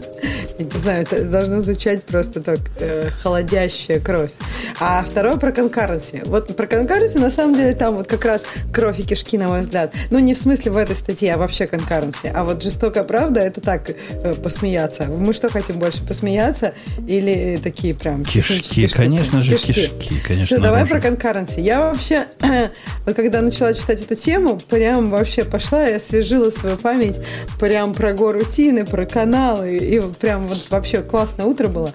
Но э, в этой статье мне все равно интересно человек, и мнение человека, который писал на Go, писал, может быть, хорошо и много. Э, Поэтому я расстроилась, когда ты сказал, что у тебя спина болит, и ты не придешь. Я думаю, а как же эта статья? Так что теперь это, докладывай. Человек дело говорит или не дело? А расскажи для слушателей, какое дело человек говорит. Я, кстати, Ну, тоже не читал, но вот по твоему А, рассказу хорошо. пойму. А, ну, э, в общем, товарищ как говорит, что вот конкуренции, казалось бы, в Go прям сделано идеально, и можно вообще не думать о конкуренции, просто фигачить Go-рутины, э, там, в каналы класть, из каналов доставать и чувствовать свои волосы шелковистыми. Но на самом деле не все так просто. Он представляет тут э, кусок кода и проблему, которая, даже когда ты знаешь, что тут есть баг с конкуренцией, эта проблема тебе совершенно не очевидна. Там все выходит, я так понимаю, что проблема упирается в то, что в итоге у тебя, если слишком много а, ну, то есть там код, он обходит процессы. И если этих процессов на самом деле слишком много, то получится так, что у тебя все будут горутины как бы заблокированы, и как бы не получится так, что у тебя кто-то начинает возвращать твои токены, и поэтому ты, в общем, твоя программа не будет выполняться, если слишком много процессов, которые тебе надо обойти.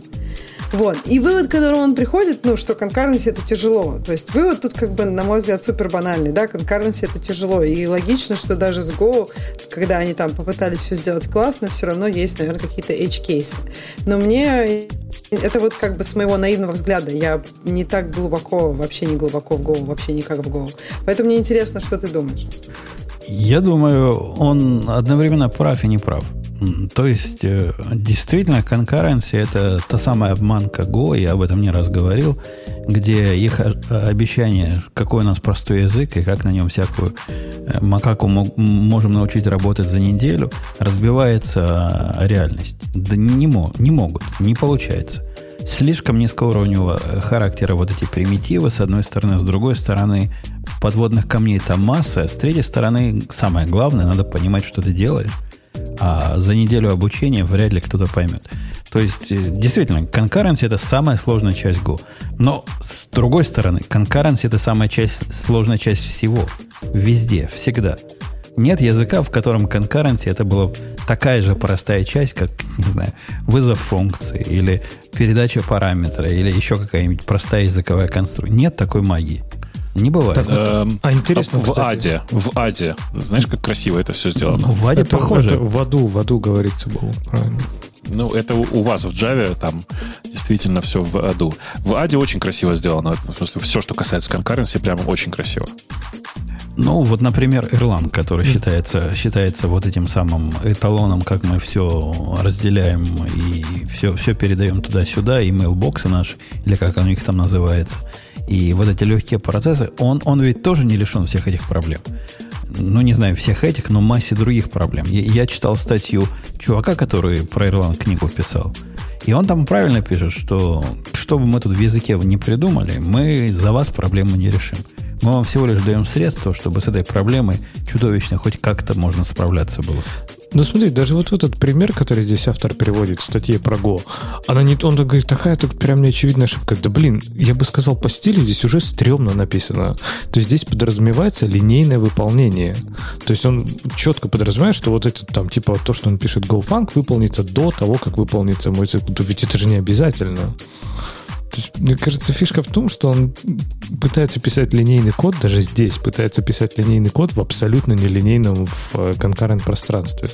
Ну, может, он его блин... просто упростил немножко для, для, для примера, и от этого он mm. таким кажется. Черт, ну, так, так же я не так пишет. что вот правильным так. решением было бы в отдельную горутине запустить вот это чтение где-нибудь в самом начале, чтобы убедиться, что кто-то уже читает из канала, а потом уже туда начинает писать. Ну, вообще это обычный паттерн, так, так всегда и делают. То есть э, он выглядит немножко абсурдным с точки зрения логики, но цикл ожидания и вычитывания запускается выше, чем цикл обхода и посылки в канал.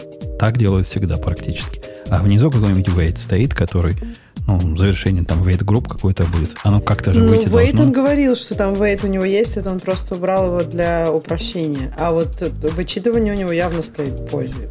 Поэтому и получится это проблема. Не, с concurrency куча проблем. Вообще в, во всех языках, что я... Ну, Леша, ну скажи, ну у вас, у вас в Java нет проблем с concurrency и с параллельностью? Неужели стримы волшебным образом это решают? Да нифига подобного. Да, конечно, нет, да.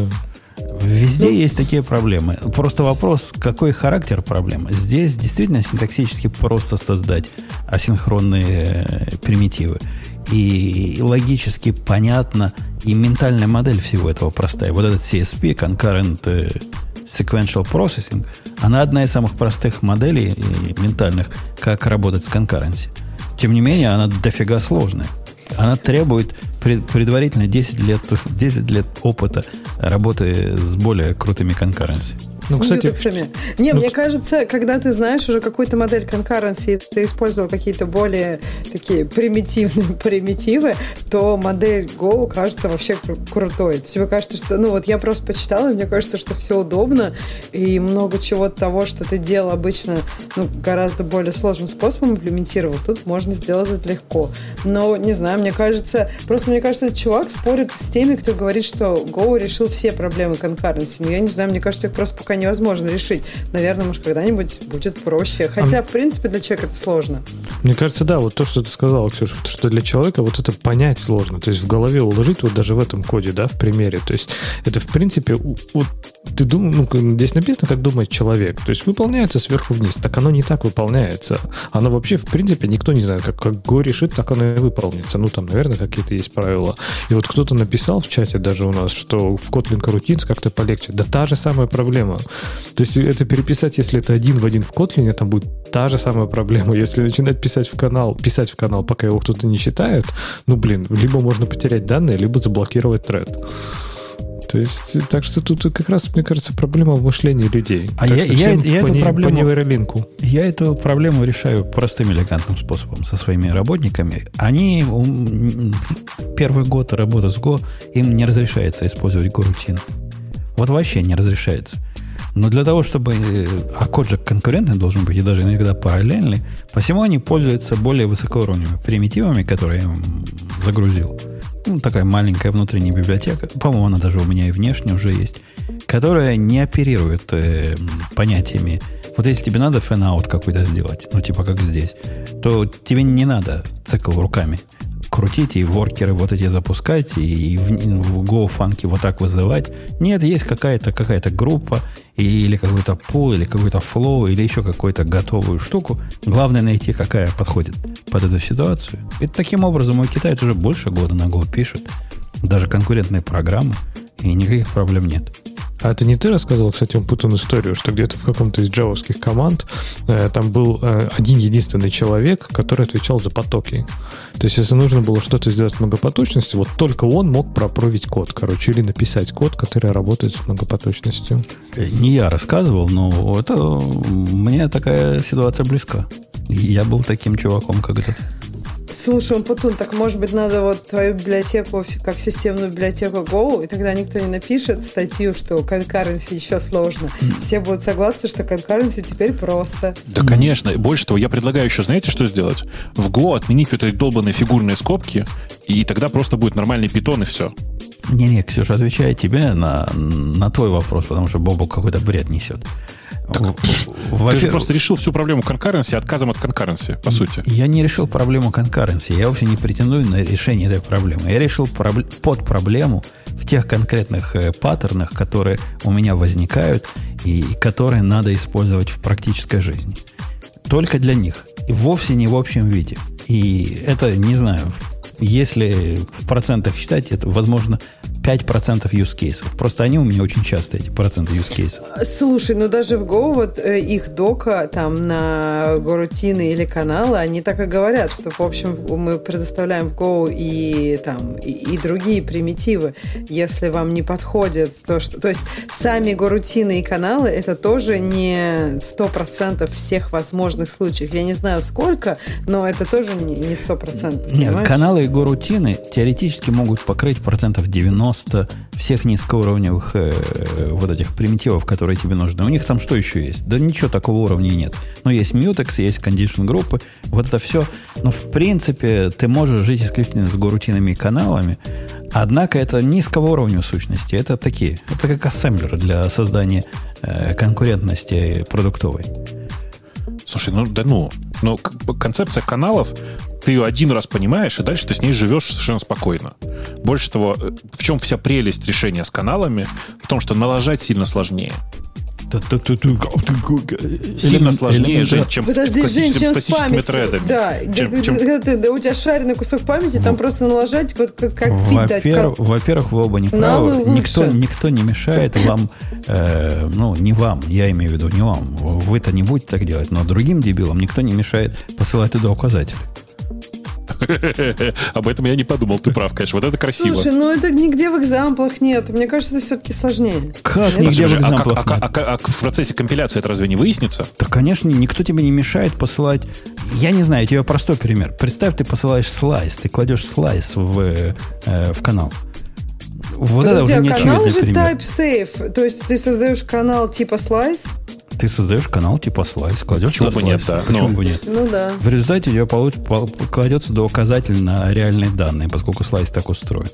Ладно, это простой случай, но в случаях, когда у тебя программа оперирует большими структурами, и ты везде передаешь указатели на эти структуры, во всех остальных местах, э, соблазн передать этот же указатель в канал очень велик. Ну, конечно, конечно. Ну вот и будет вам здрасте Новый год. Ну, э, окей, да, в смысле, я, видишь, просто на это смотрю немножко со стороны, мне просто кажется очевидным, что указатели в этой ситуации передавать это просто бред какой-то, потому что ты э, с помощью каналов, по большому счету, решаешь проблему под названием э, типа случайный доступ не из того к треда, особенно на запись к памяти. Ну, шаренная А память, потом- да, ты рисуешь Да, да. проблему. И если туда положил указатель, то непонятно, как ты ее вообще решаешь. Не-не, Go, Проблема. Go в этом смысле вот явно недопиленный. Э, Я понимаю, и mutability, mutability не очень укладывается, однако вот эта базовая идея класть в канал исключительно копии, исключительно то, что не может поменять э, внешнее состояние, вот этой, э, вот этой фундаментальной вещи не хватает. То есть э, для того, чтобы нетривиальную структуру послать в канал, представляете нетривиальную структуру? Структура, в которой внутри есть указатель на что-то. Это же бывает. Ну, Внутри которого есть структура с другими структурами, внутри которых есть слайсы. Это же бывает. И вот вы все это посылаете в канал. Для вас это все была структура. Вы даже правильно сделали. Вы не указатель на структуру, вы прямо структуру послали. Вы даже копию попытались сделать структуры. Однако копия это будет неглубокая. И никаких нормальных способов таких э, для простых людей сделать глубокую копию э, разухабистой структуры нет. Вам необходимо будет свой велосипед крутить. Да. Но э, в этом смысле, конечно, это действительно звучит как недокрученная конструкция сама по себе. И, ну, типа, понятно, понятно, опять же, почему это недокручено. Тупо потому, что по умолчанию принимать соглашение, что ты создаешь всегда глубокую копию объекта, ну, хрен его знает, какого размера объект. Может, у тебя цель такая как раз передавать в канал именно указатель. Может, ты его моди- модифицировать, если эти данные не собираешься, а они у тебя передаются исключительно на чтение. Конечно, тут, тут противоречие, противоречие вступает с тем, что неявная цена в Go не принимается. Посему у них нет э, такого, что, казалось бы, нам простым ваших, ваших питанячих способов в середину слайсов ставить. Тут нет такого. Вот по той же самой причине. Поскольку это дорого, и программист должен знать цену. И и здесь то же самое. Однако на практике очень редко тебе хочется передать указатель, который ты гарантируешь, что будет не модифицированным. И я бы сделал, вот если бы спросил меня, Роб Пайк, я бы сделал либо флажок компиляции, либо что-то такое вот опциональное, которое при посылке в, э, в канал, да, дорого, да, я понимаю, да, может быть, фиг знает что, но делать принудительную копию, глубокую копию всего. Ну, либо просто как-то на уровне компилятора запретить, чтобы ты там, не знаю, кроме примитивных типов ничего не мог передать, только через стек. Ну, И хоть- тогда ты будешь какие-то создавать уже, ты будешь вынужден создать структуру, чтобы это туда передать. Хотя, наверное, все равно какие-то массивы нужны будут, правильно? Мне очень, очень нравится, тут в чате нам, нам пишут каналы в Go, двоеточие. Батарейки идут в комплекте, но они разряженные. В смысле, шутка смешная, ситуация страшная. Она, она не страшная. Она страшная, если ты смотришь на каналы, как, если ты не знаешь ни о чем другом, и смотришь, да, каналы, и передача в каналы, и его рутины, ну, офигенно сложно. Чего там скрывать? Ты смотришь на альтернативы, оказывается, да нет, это офигенно просто. Поскольку альтернативы еще хуже. Это то, про что я тебе с самого начала и говорил, что на самом деле э, концепция каналов настолько проста. И, кстати, она во многом повторяет подход э, из, из Ады про, про параллельное программирование. Потому что там была такая концепция рандеву, я не знаю, вы видели или нет, она такая довольно прикольная. Про то, что в какой-то момент времени э, потоки встречаются для обмена данными. Во все остальное время они данные друг друга не видят. А, а вот в модели акторов, у них же ведь э, гарантируется иммутабилити, они там делают глубокие копии, я правильно понимаю? Когда ты в, актор посылаешь э, в его message queue чего-то, то у тебя есть гарантия, что актор с этим может сделать все, что хочет, это будет его собственная копия. Там Ну, это соглашение такое. плюют. Зависит от реализации же, да? Это, это соглашение такое. В смысле, что это не обязательно. Не обязательное условие. Ну, пусть кто про Erlang знает, расскажет, или про Аку, кто знает, как у них там принудительно делается глубокая копия или нет. с другой стороны, как ты сделаешь принудительно глубокую копию у э, сложного объекта? Да, у какого-то рандомного объекта. То есть все должны определить э, deep copy. Ну, почему? Это можно через reflection сделать. Как, собственно, как, собственно, обычно и делается. Так что это проще какие-нибудь структуры или какой-нибудь copy on write делать, раз уж гулять да гулять. Ну да, это тоже способ, да. Э, никто нам не подсказывает. Никто у нас, видимо, нету из наших слушателей тех два с половиной ирланд программиста, которые могли бы ответить на мой вопрос. Подожди, сейчас я чисто... Я правильно понимаю, что ты одного из программистов назвал пол, пол человека, да? Ну, он на полставки на Ирланге. А, окей, хорошо. А он на время пишет, я понял. На, на JavaScript поедет. Да, ну да, нормально. Ну, пусть нам люди в комментарии напишут. Будет интересные комментарии к этому выпуску. Но потом, когда послушают, не только те, кто в чате. На YouTube все говорят, обязательно напишите в комментариях, что вы думаете по поводу передачи метабельных данных Точно, точно. Обязательно подпишитесь на наш канал, нажмите колокольчик. лайки, лайки ставьте. Лайки не ставьте, нет, не надо. Это все вот. А у нас некуда ставить, Бобок. Ну, вот, действительно, понимаешь, в этом вся фишка. комментарий, это очень хорошо. Это интеракция. Интер, интер. Э, Мне правда интересно было. Я, я, конечно, сама погуглю, но интересно же, что умные люди еще скажут. Так что я так, я не, не, не для интеракции, как э, Грей сказал. В, вывод, э, с ко- которому пришел Reddit, не Reddit, а Hacker News обсуждает эту статью. Ну, понятно, к чему Hacker News пришел. Go это полнейшее говно, потому что его Google написал. Я с этим выводом не знаю. Можно Серьезно, соглашаться. там всегда этим заканчивается? Об, обычно, да. Если Go упоминаешь, вот этим заканчивается. Эм, там были здравые, здравые возгласы про то, что ну вы на альтернативу посмотрите. В основном сравнивали с осинком и вейтом в, э, в C-Sharp. И, в общем, те люди, которые и с Go и C-Sharp работали, они говорят, ну, как-то с осинком и вейтом я никогда не понимал, как, как вся эта балалайка работает. А здесь моя модель простая и понятная. И, и там есть проблемы, и сям есть проблемы. И там дедлоки возникают, и тут дедлоки возникают. И стеклес эти самые легкие горутины, и стекфул горутины. Типа две разные штуки, но тем не менее горутины людям понятнее. А Sync не решает проблему мутабельного общего состояния, правильно? Они никак это не решают. Они говорят, ну, что сами придумайте там как-нибудь, и все. То есть там каналов, как я понимаю, нет. Ну, не было, по крайней мере, когда я последний их раз там, туда Их смотрел. там нет каналов как таковых. Но ты же понимаешь, что ты канал легко симулируешь на там типа на э, листе с э, мьютексами. Ну, и, и, да. точно, и точно так же async await легко симулируешь на каналах с горутинами. Yeah, все так. Но надо сказать, что мне концепция каналов настолько зашла на тех моих небольших экспериментах с Go, которые были, что у меня теперь в питоне каналы. Ну, в смысле, что мне сильно комфортнее в, с async пользоваться каналами. Есть типа async channel, который прям прекрасно работает, на мой взгляд. Ну, не, зря, есть... не зря даже в, в Kotlin завезли корутины с каналами. Там у вас есть да, канал, Леха?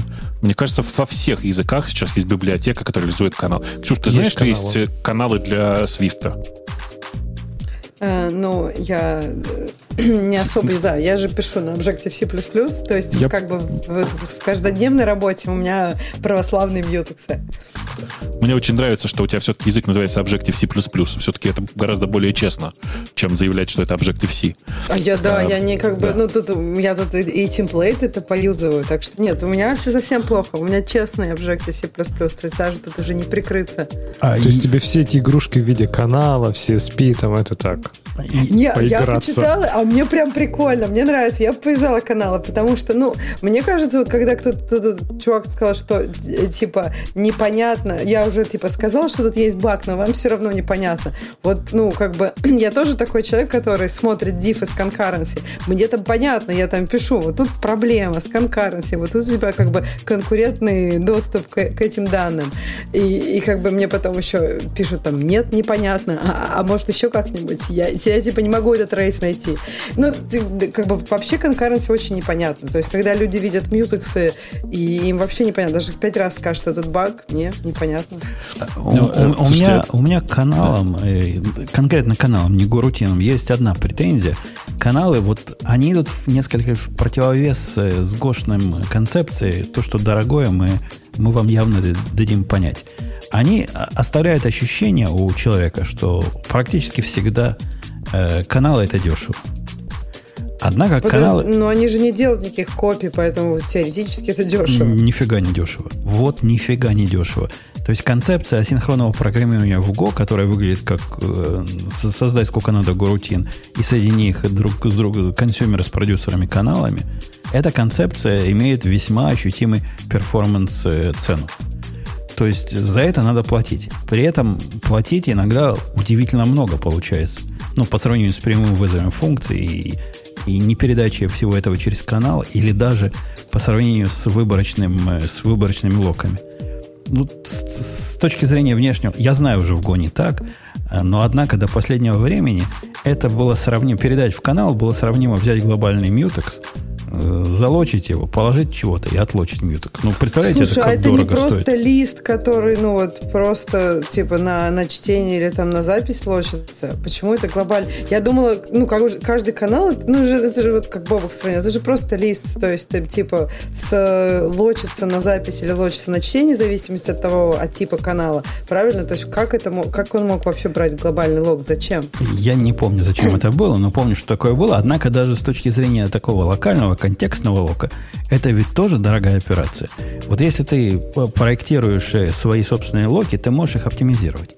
Например, ты не, не делаешь лог на каждую запись и на каждое чтение, ты знаешь, что вот в этом месте ты 10 раз запишешь, а один лог на это пойдет. Ну, что-то в эту сторону. То есть не, не бесплатно вам достаются каналы. И иногда цена может удивить. Просто имейте это в виду. А Go пытается рассказать, что это такая простая дешевая операция, и вообще в практических случаях не надо задумываться. Да надо. Слушай, ну подожди, у меня вопрос такой. Когда ты уже понимаешь и думаешь о том, что у тебя 10 операций молотит запись, и ты хочешь взять один лог, чтобы там не прочитали, ну у тебя уже, мне кажется, такое гранулярное понимание своей ситуации, у тебя уже тут не каналы нужны, ты можешь уже как бы ниже пойти. Мне кажется, каналы для тех, у кого нет такого понимания. Но не скажу. У меня был недавно случай, не помню, я в этом подкасте рассказывал, практически случай, когда, э, как мне казалось, относительно сложную статистику э, я хотел распараллелить. То есть я видел, что не загружаю я все процессоры, а хотелось бы быстрее. И впендюрил я параллельность всего этого дела, то есть приходит запрос, они раскидываются в воркеры, кидается туда каждая запись в канал, кто надо выбирает. Ну, вы понимаете, да, там статистика считается. Статистики все равно. Какие записи можно считать в параллель сколько угодно. Результат оказался плачевным. Э, Одна, одна поточное, неконкурентное решение работало в два раза быстрее, чем параллельное решение, чем конкурентное решение. Ну, конкурентное и параллельное. И как раз из-за цены вот этих постоянных локов. Поскольку А, то есть математические слишком операции... часто ложили, что ли, туда? Или слишком часто брали? Вот, Ну, типа, каждую. как Как- б- быстро, слишком... Каждая, опера... каждая операция была обработана слишком быстро? Нет, В каждая, проблема? каждая входная запись кладется в канал, а потом оттуда воркеры вынимают. Ну, это То есть тебе статистика, надо да? было десяточек ложить? Надо было десяточек или соточку, или, или тысячу, что-нибудь вот в этом роде, тогда бы был какой-то эффект. Однако этот эксперимент показал, что моя проблема, видимо, не в вычислениях. Видимо, мои вычисления не настолько тяжелые, как мне казались. Если проблема с каналами, ну, возможно, с каналами, возможно, с контекстными переключениями настолько ее портит. В общем, пока у меня однопоточная версия, и она работает ну, достаточно быстро для этого приложения, примерно 50 тысяч штук в секунду. Мне больше не надо, поэтому я оставил эти эксперименты. Да. Слушай, кстати, Жень, пока я не забыл, что-то вдруг, как это, э, внимание, шоу «Вопрос Компутуна» в прямом эфире. Э, я тут столкнулся с забавной ситуацией, и все, ты все пытаешься понять, ты же к кубернетисам вообще не пользуешься, да? Ну, так готовить могу, а по жизни не готовлю, да. У нас просто возникла очень забавная ситуация, я теперь тоже от нее немножко ржу, угораю, а с другой стороны пытаюсь понять, как же вообще с этим всем жить. Есть EKS. Э, EKS — это, для тех, кто не знает, такой менеджет Kubernetes кластер в Амазоне. Э, Представь себе, у тебя есть, э, ну, там, типа, понятно, э, какой-то Kubernetes кластер, там есть какие-то э, контейнеры, какие-то машинки запущены, все дела. И ты в какой-то момент автоскейлишь кусок своего кластера до такого состояния, случайно, не посмотревши на это, а Amazon, кстати, на это тоже не смотрит, что выедаешь все свои доступные адреса. Представил ситуацию? Адреса это что, IP-адреса? IP-адреса, IP-адреса. Окей. Э, управляющая нода, которая в, в Kubernetes занимается, в смысле в control plane, она тоже находится в твоем адрес-спейсе, как ты понимаешь. А, а теперь представь себе, что этот, э, ну, как бы это, эта нода просто в какой-то момент внезапно, ну, она подвисла, а потом просто умерла. Э, в нормальной ситуации ее перезапустит, но адреса-то все заняты, и ее не перезапускает. И это, по-моему, первый вот случай на моей памяти, когда я сижу и думаю, что это как бы тот случай, когда без Амазона было бы сильно проще. Погоди, погоди. Э, это случай, когда руки отмыть надо сначала. То есть ты это в VPS запускаешь, да, Virtual Private Cloud. И ты этому VPS дал мало, мало адресов. Ну да, VPC только. VPC, да. А почему так да. мало дал VPC адресов? Почему ты Ну, типа, слэш, столько слэш было в тот момент. Дал? На, самом, на самом деле это же не очень важно. Поменяй его, в... сделай слэш 16, и тебе хватит навсегда. Не-не-не, тебе так кажется. На самом деле тоже не, не, это не, не, не означает, что хватит навсегда. Окей, сделай слэш 8. Да-да, вот типа, типа того, нужно сделать слэш 8. Но по факту это дело не в этом. Ну, представь себе, там было там слэш 24, например. А, и в какой-то момент у тебя просто не хватило адресов, и как бы control plane э, упал. А теперь, внимание, вопрос. Как его поднять? Короткий ответ вообще-то никак. Причем, знаешь, я так понял, что это настолько редкая ситуация, что я такого никогда не видел. Амазоновская поддержка, которую я нежно люблю и уважаю, она платная, в смысле, поддержка, ну, для, для, для, бизнес, для бизнесов, которая, которая в большинстве случаев так или иначе отвечает, а если не отвечает, то как минимум довольно быстро разбирается в создавшейся ситуации ты как бы мы показываем, типа, чувак, смотри, у нас тут такое дело, э, типа, лежит э, control plane. Вот тебе в качестве доказательства э, говорим хост на, на, как бы на, на, на URI, если на домен control plane, а она говорит host not found. Ну, и как бы не поднялся хост. Не, ну положить кластер, расширить твои адреса или перенести в новый VPS. Да-да-да. Нет, ты не понял. Мы уже расширили. Он не поднимается просто после этого. Он один раз попытался, и после этого не поднимается. И это, видимо, настолько редкая ситуация, что э, чувак из поддержки, который, в общем, повторюсь еще раз, обычно нормальные, увидев надпись host not found, спросил в ответе, в тикете, в каком смысле host not found. Что вы этим хотели сказать? Да, типа, в смысле? А ты понимаешь, да, у нас как бы все лежит, ну, в смысле, как бы этот кусок кластера просто лежит, он неуправляем совершенно. Вообще неизвестно, что происходит. И тут такой чувак из саппорта. Я просто... Эм, как бы это сказать? Первый раз увидел, как мат помог. Ну, в смысле, как бы чуваку в тикете ответили все, что считали нужным по поводу взаимоотношений. Ладно, про взаимоотношения с его родителями никто ничего не говорил, но как бы попытались аккуратно объяснить ему, что вопрос, э, что вы имели этим в виду, он довольно странный. Хочешь попробовать ту же самую команду в консоли увиди, введи, увидишь тот же самый результат. Э, чувак ответил там, ну, он ответил через какое-то время, но мне что понравилось, что примерно треть из его ответа составляли извинения по поводу предыдущего, что вы имели в виду. Э, окей. Ну что, пойдем на следующую тему. Я думаю, на Леху смотрит тема, что нет технического долга вообще. Ну, я подозреваю. Хотя вовсе не тяну тебя за язык. Может, тебе поработал Rocket интереснее. Нет, ты можешь потянуть, только, наверное, тебе придется рассказать, потому что это одна из тех, которые я не прочитал. Тогда выбери, которую ты прочитал. А я, наверное, Ксюшу поддержу. Ты уже, Ксюша, пыталась эту тему выбрать. Мне кажется, на ней можно как раз под конец ее выбирать. Это Чувак писал про 8 заблуждений, что-то там. Жестокая жесткая правда. Точно, точно. Жесткая правда будни программиста. И да, я, конечно, почитал ее, но мне, честно, этого человека, я не знаю откуда он, но мне его стало прям вот по-человечески жаль. То есть в каких-то таких компаниях с такими людьми странными работает. И эти наблюдения, они настолько мне кажется, специфичны для него, что обсуждать их каким-то в общем ключе, наверное, можно, но с осторожностью. Например, первый — это окей. Чем сильнее вы следуете техническим трендам, тем легче вас заменить. По-моему, это на самом деле можно перефразировать. Он внизу там пишет про то, как выбираете не, не то, что говорят тренды, а то, что вам нравится. И это, ну, прям золотое правило, действительно. Выбирайте то, что вам нравится, а не, а не, не по трендам. Можно пересечение, да. но главное, что первое, это вам нравилось. Ну, погоди, ну, Ксюша, у, у нас чем... есть в чатике чувак, который приходил, реально живой человек, и рассказывал, что у него проблема. Он любит изучать языки программирования, но не любит на них программировать. И знает много-много экзотических языков. Вот он твоему совету следует – изучает то, что Подожди, ему нравится. ну может компилятор новый писать, при, присоединиться к какой, команде какого-нибудь компилятора, вообще нормально. Почему? Ну, то есть таких людей мало, но они есть. То есть это не один человек на всей земле, который пишет он, какой-то язык гов... или фиксит баги в языке. Он не или говорил, что ему нравится писать. Он говорил, ему нравится читать новые языки программирования, осваивать. То есть ему он может стать историком, например, или классификатором языков программирования. Ну, кстати, да, каким-нибудь журналюгой там на каком-нибудь таком узком ну, сайте вполне может. Ну, даже здесь у него, вот если вернуться к статье, да, даже здесь как-то просто вот, не знаю, то есть это, знаете, как вот читаешь, читаешь, читаешь, а потом ты, типа, что? То есть ты возвращаешься, перечитываешь, типа, три раза, и все равно какой-то бред. То есть, Бобук, я знаю, где тебя бомбануло, наверняка там же, где меня. Где? Про то, что JavaScript больше похож на C. А, не а. похож а. не на C, а на Lisp. И ты такой, знаешь, дочитал, на следующий да, раз да. пришел, потом, э, в смысле? Вернулся на Lisp? Ну, понимаешь, ну, эта как фраза ну, вообще да. прекрасна. Он там говорит, вот мне все советовали изучать Java. Java была популярна, а я не хотел изучать Java. Я такая жду, на что же он изучал? Я хотел JavaScript. Да, да, да.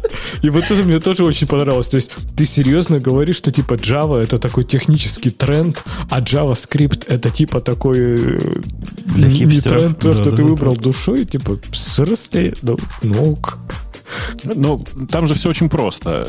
Ты же как бы чувак, который пишет на JavaScript. Ну, о чем ты? Э, поэтому у него JavaScript, он как бы ему понравился, потому что он похож на C. Но там же реально синтаксис местами похож. Местами, местами уточню. Ключевые слова те же самые, и точки запятой, и фигурные скобочки. Так он больше на лист похож, тебе Нет, сказано. подожди, тут. но Леша же сказал, что JavaScript, ну, он как бы реально популярный язык. То есть это не какой-то... То есть если бы чувак после Java там сказал, ну, я не знаю, там, Scala, Rust, Scala, Haskell, ну, что-то такое. А он такой, JavaScript. Я такая, думаю, может, я обчиталась где-то там еще раз. Действительно, такая статья, где ты читаешь, такое, все нормально, все. Потом ты что? Еще раз перечитываешь. А самая, самая главная строчка этого первого абзаца, вот меня тоже ставит в тупик.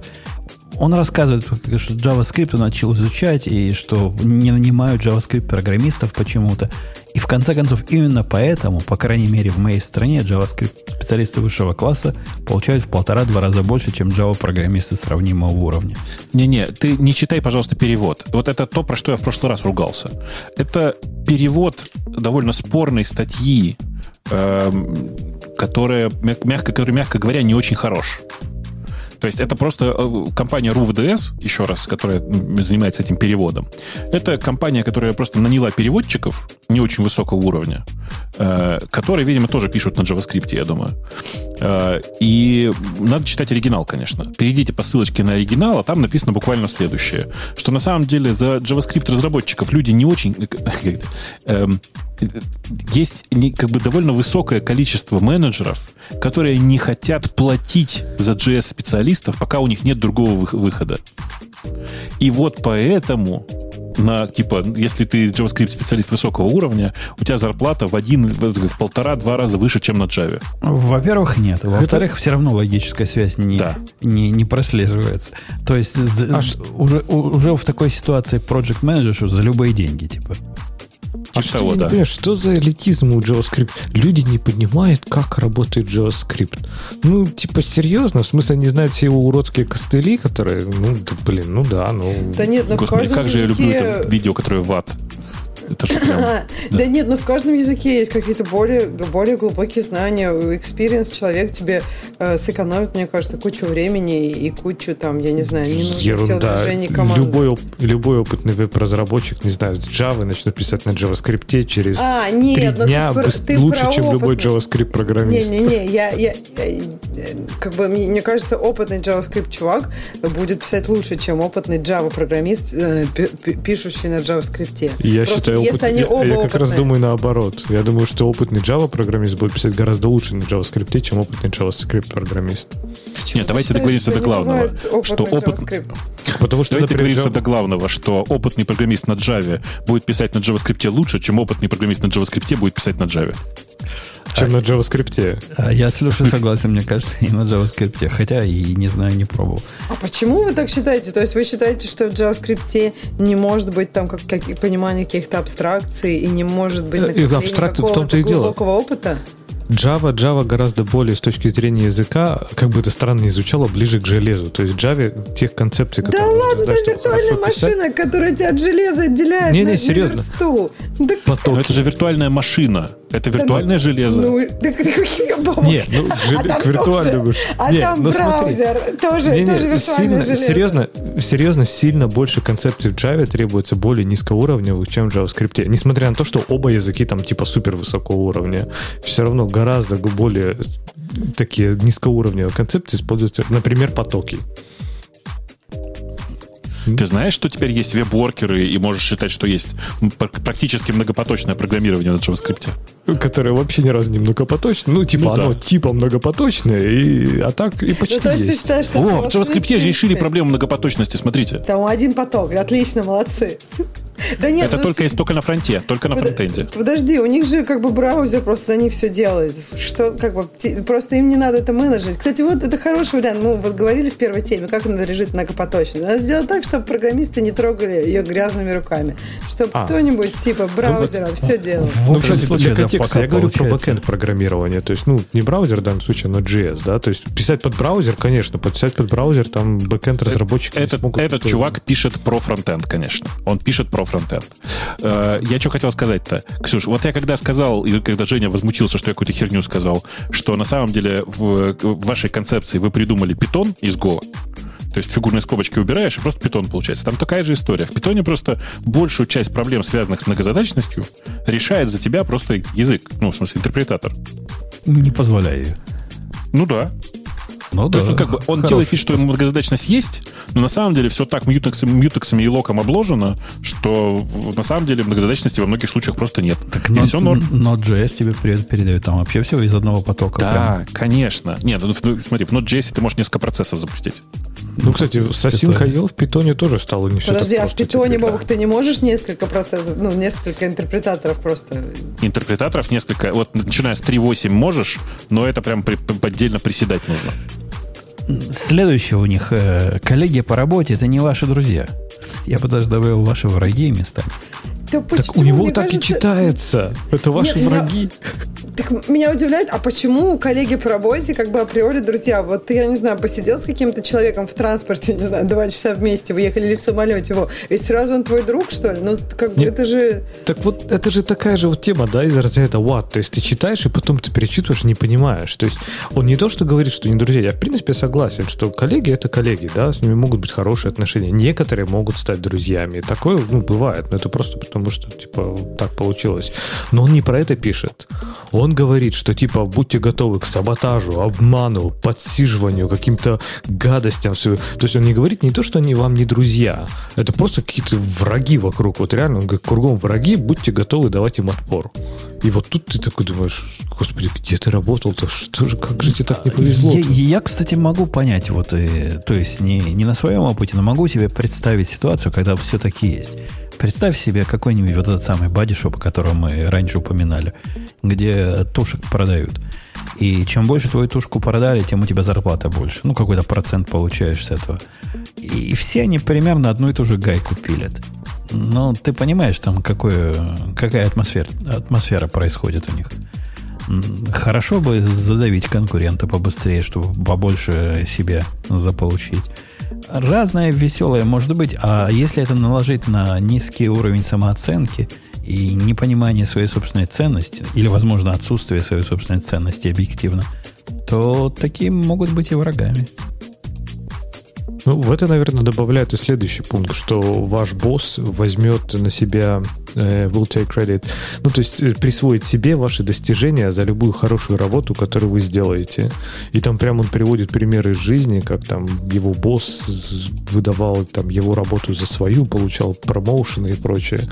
Ну, наверное, если ты работаешь в таком коллективе, то Не, мне знаешь, что, Леша, интересно? Вот там несколько историй приводит, и мне вот интересно, э, когда я читаю такое, мне интересно, это вот правда так было, или просто чувак там чего-то не видел? То есть он так описывает свои достижения, ну вот там, не знаю, он пофиксил какой-то баг, по сути.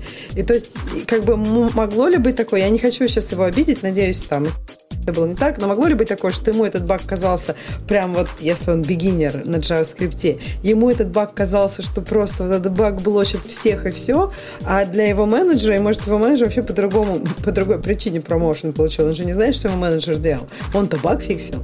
Ну, то есть, мне интересно, насколько тут реальности, а насколько тут, как Путун сказал, заниженной самооценки и как бы, ну, действительно, может быть, конкурентных условий, потому что условия, может быть, действительно более, где-то более конкурентные, где-то там более такие поддерживающие и которые направлены на рост молодых разработчиков. Но вот, ну, не знаю. Здесь я согласен с тобой, да, потому что вот конкретно эта история из жизни, он действительно, ну, выглядит красиво, но мы не знаем все подноготной. Но у него есть другая история из жизни, когда он там что-то пилил какой-то вроде как проект, и который должен был там э, избавить их от необходимости покупать какую-то там платную лицензию, еще что-то. И вот на каком-то из митингов э, ПМ сказал, что вот у, типа у него, вот не у ПМ, а вот у начальника есть какая-то там идея, какой-то проект, который он хочет использовать, который на самом деле был проект вот этого подчиненного. И что типа если бы все взлетело, то тот бы получил бонус, а если бы бы провалилось, то тогда бы там свалили на этого. Ну, я, я не знаю. То есть, наверное, такое бывает. Но, блин, зачем работать такой компании? А я, я скажу, что я, ну, будучи с двух сторон этого, да и наверняка тоже с двух сторон этого фронта, э, по-моему, на практике ситуация обычно обратная бывает. Даже самые плохие начальники, вот которые я когда-то встречал, ну, я не могу вспомнить вот такой ситуации, когда плохие начальники присваивают себе заслуги своих подчиненных вот таким беспардонным образом. А наоборот, я часто, да и сам такое практиковал, что там скрывать, э, при, приписываешь свои заслуги подчиненным. Это, это ведь полезная вещь, Бабук, согласись. Но у меня вообще две тактики. Э, одна это приписать то, что ты придумал другому человеку, а это грубая тактика. А есть более тонкая, и я как раз очень часто ее делаю. Это когда ты убеждаешь человека, что это его идея. Конечно, это примерно про одно и то же. Это гораздо более продуктивно и гораздо более полезно. Но неужели даже, да, я работал в корпорации, где вот эти, надо было баллы собирать для того, чтобы получить э, премию. Однако даже в корпорации с дикими правилами это не было настолько детально и настолько э, продумано технически, чтобы надо было вот настолько бороться за чужие заслуги. Важнее было как бы общая производительность команды. Ну, всегда. Ну, практически всегда. И всегда было экономически выгоднее, даже с точки зрения своей собственной премии, продвинуть программиста, который не сам придумал, убедить, что он придумал, и добиться того, чтобы он придумывал в следующий раз сам нечто подобное. По-моему, тоже весь инцентив для менеджеров, они обычно, чтобы как бы увеличить э, как бы работоспособность команды и как много сделала команда. Поэтому для менеджера присваивать какие-то конкретные технические э, штуки от разработчиков просто какого-то особого смысла нет. Они за это не, и промоушен не получат. Мне еще, я вот сейчас посмотрела на первую историю, она, мне кажется, тоже интересная. Потому что товарищ говорит, что вот у него там в стране нужно 6 месяцев поработать там на правительство, комьюнити сервис. И вот приходит такой чувак, да, совершенно вот прям просто, я не знаю, зеленый. И он, как бы, кто-то ему, видимо, дает какой-то проект. Он говорит, что он тут придумал проект. Обычно вот эти придумки, ну, я не знаю, все, наверное, работали с интернами, понимают, как это. То есть ты, конечно, ну, ты как бы очень помогаешь интерну делать проект. А тут чувак говорит, что вот он типа как бы сделал этот проект, а потом кто-то презентовал этот проект как проект вот не его. Так этот чувак все равно ушел. Ну, то есть проекты интернов, они делаются как бы... Ну, я, я не знаю, я, я не знаю, какая там была ситуация, э, но как бы очень тоже странно. То есть мне кажется, у человека просто не было опыта, чтобы выйти с каким-то проектом, чтобы он был реально его. Скорее всего, этот проект был изначально не полностью его. Не знаю. Какой следующий пункт, Леха? А, да, следующий все в ту же самую копилочку про какие-то... Мне кажется, просто человеку не повезло с компанией, вот честно. Следующий пункт, если вы э, скажете кому-то, что вы уходите, они превратят вашу жизнь реально в проблему. И там вот он приводит пример, что вот он сказал начальнику, я пойду там на собеседование, и тот ему звонил во время собеседования, что-то заваливал работой, там еще как-то, то есть всеми силами вставлял палки.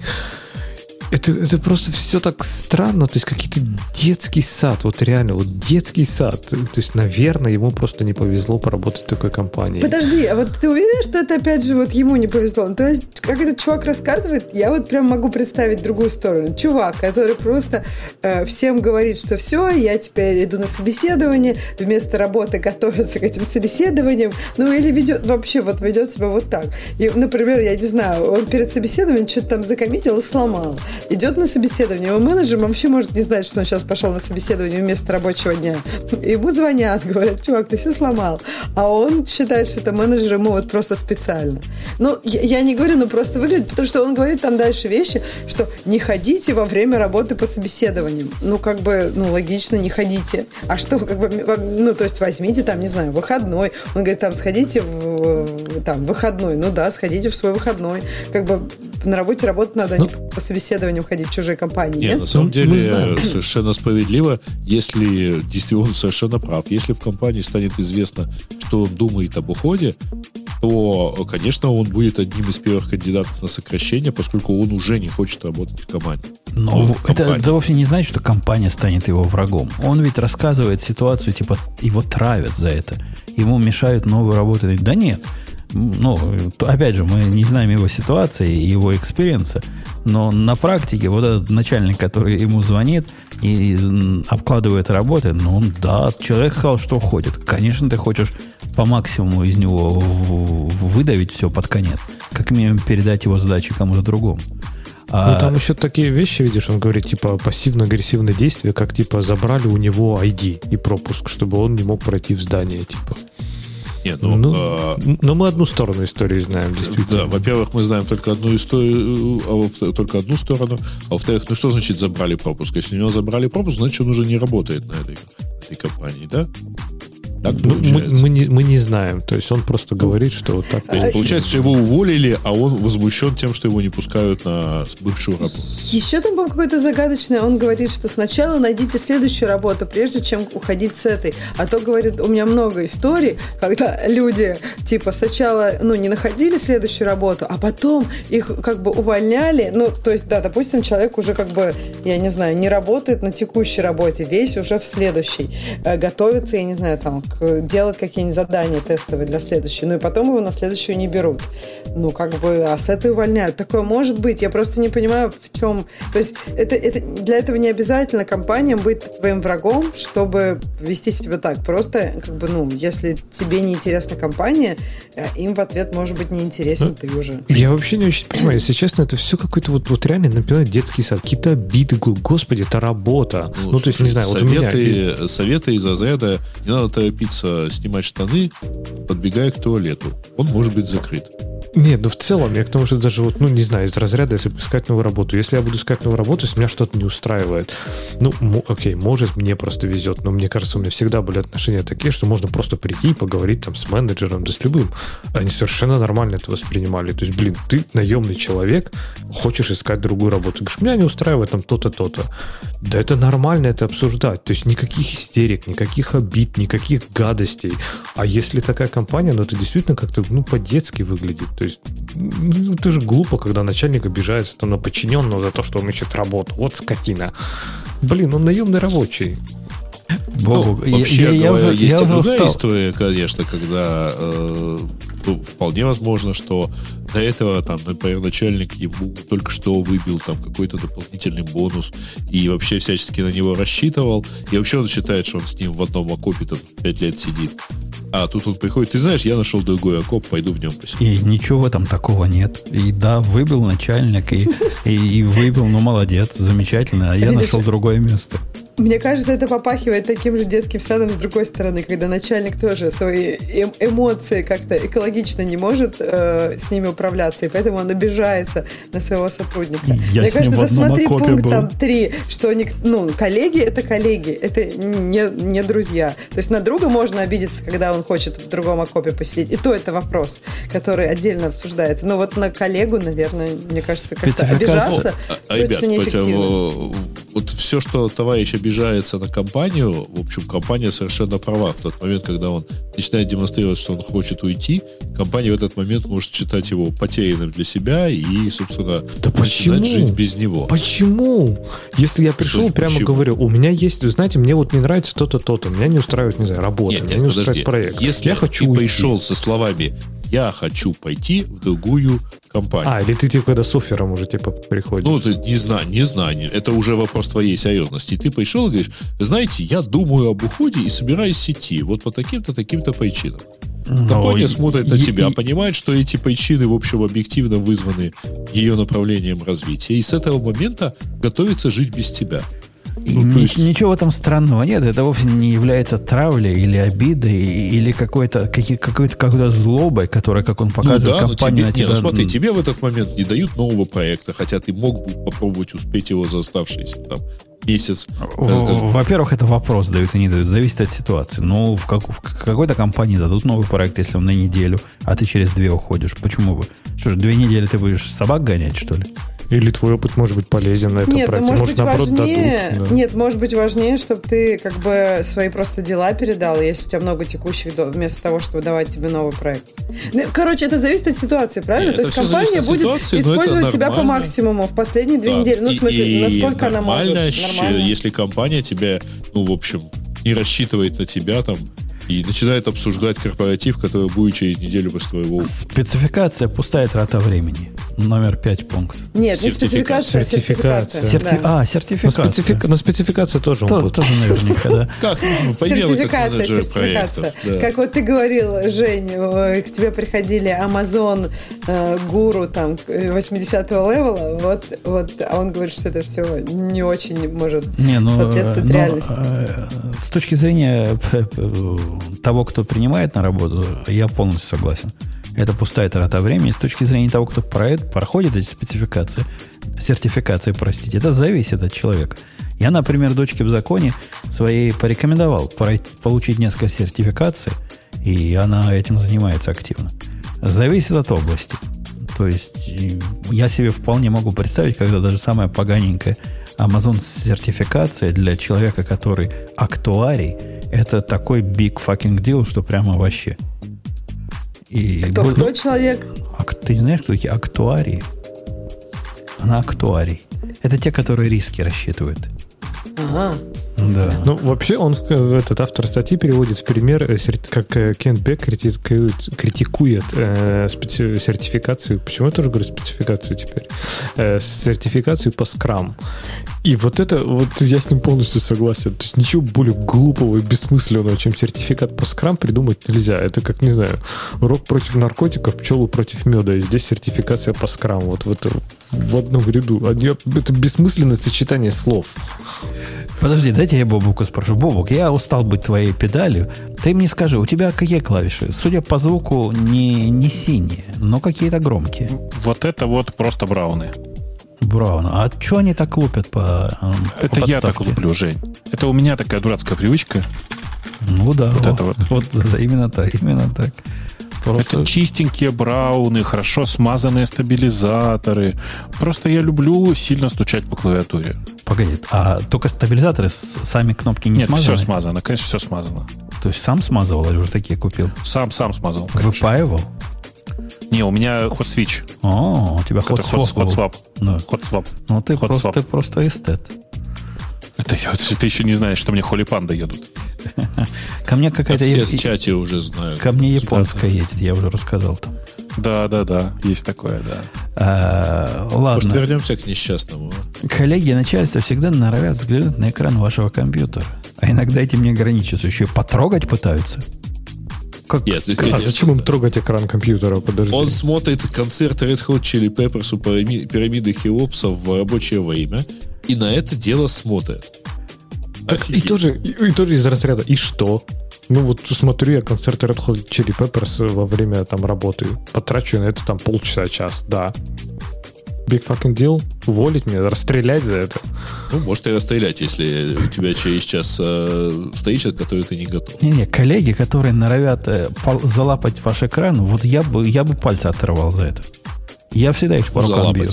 Ну, потому что они, вот у меня экранчик только протер, я его раз в год протираю. Протер, пришел на работу, такой гордый. И тут походит коллега и показывает, о, вот в, этой строчке мне что-то непонятно. И пальцем туда, раз в эту строчку. Ну, отрывать А ты руки за такой, это. хрясь, и Кон- пальчик оторвал. Конечно, так и надо делать. Слушай, ну мне кажется, тут не про это. Он просто удивляется, что компьютер, который принадлежит компании, который компания ему выдала, он может, о ужас, там может быть какой-то какой софт, например, установлен от компании, или вообще кто-то менеджер может мимо проходить и взглянуть на твой монитор, а не дать тебе в прависе посмотреть концерт. А кто-то смотрит, Если видимо, вы не хотите, чтобы человек люди сидели... э, Слушайте, если вы не хотите, чтобы люди смотрели на ваш монитор, сядьте спиной э, к стене. Не, не, есть Чтобы такие компании, был где их так спине. специально рассаживают, что... Ты не видел таких э, кубиклов, где, где они наоборот сидят никогда?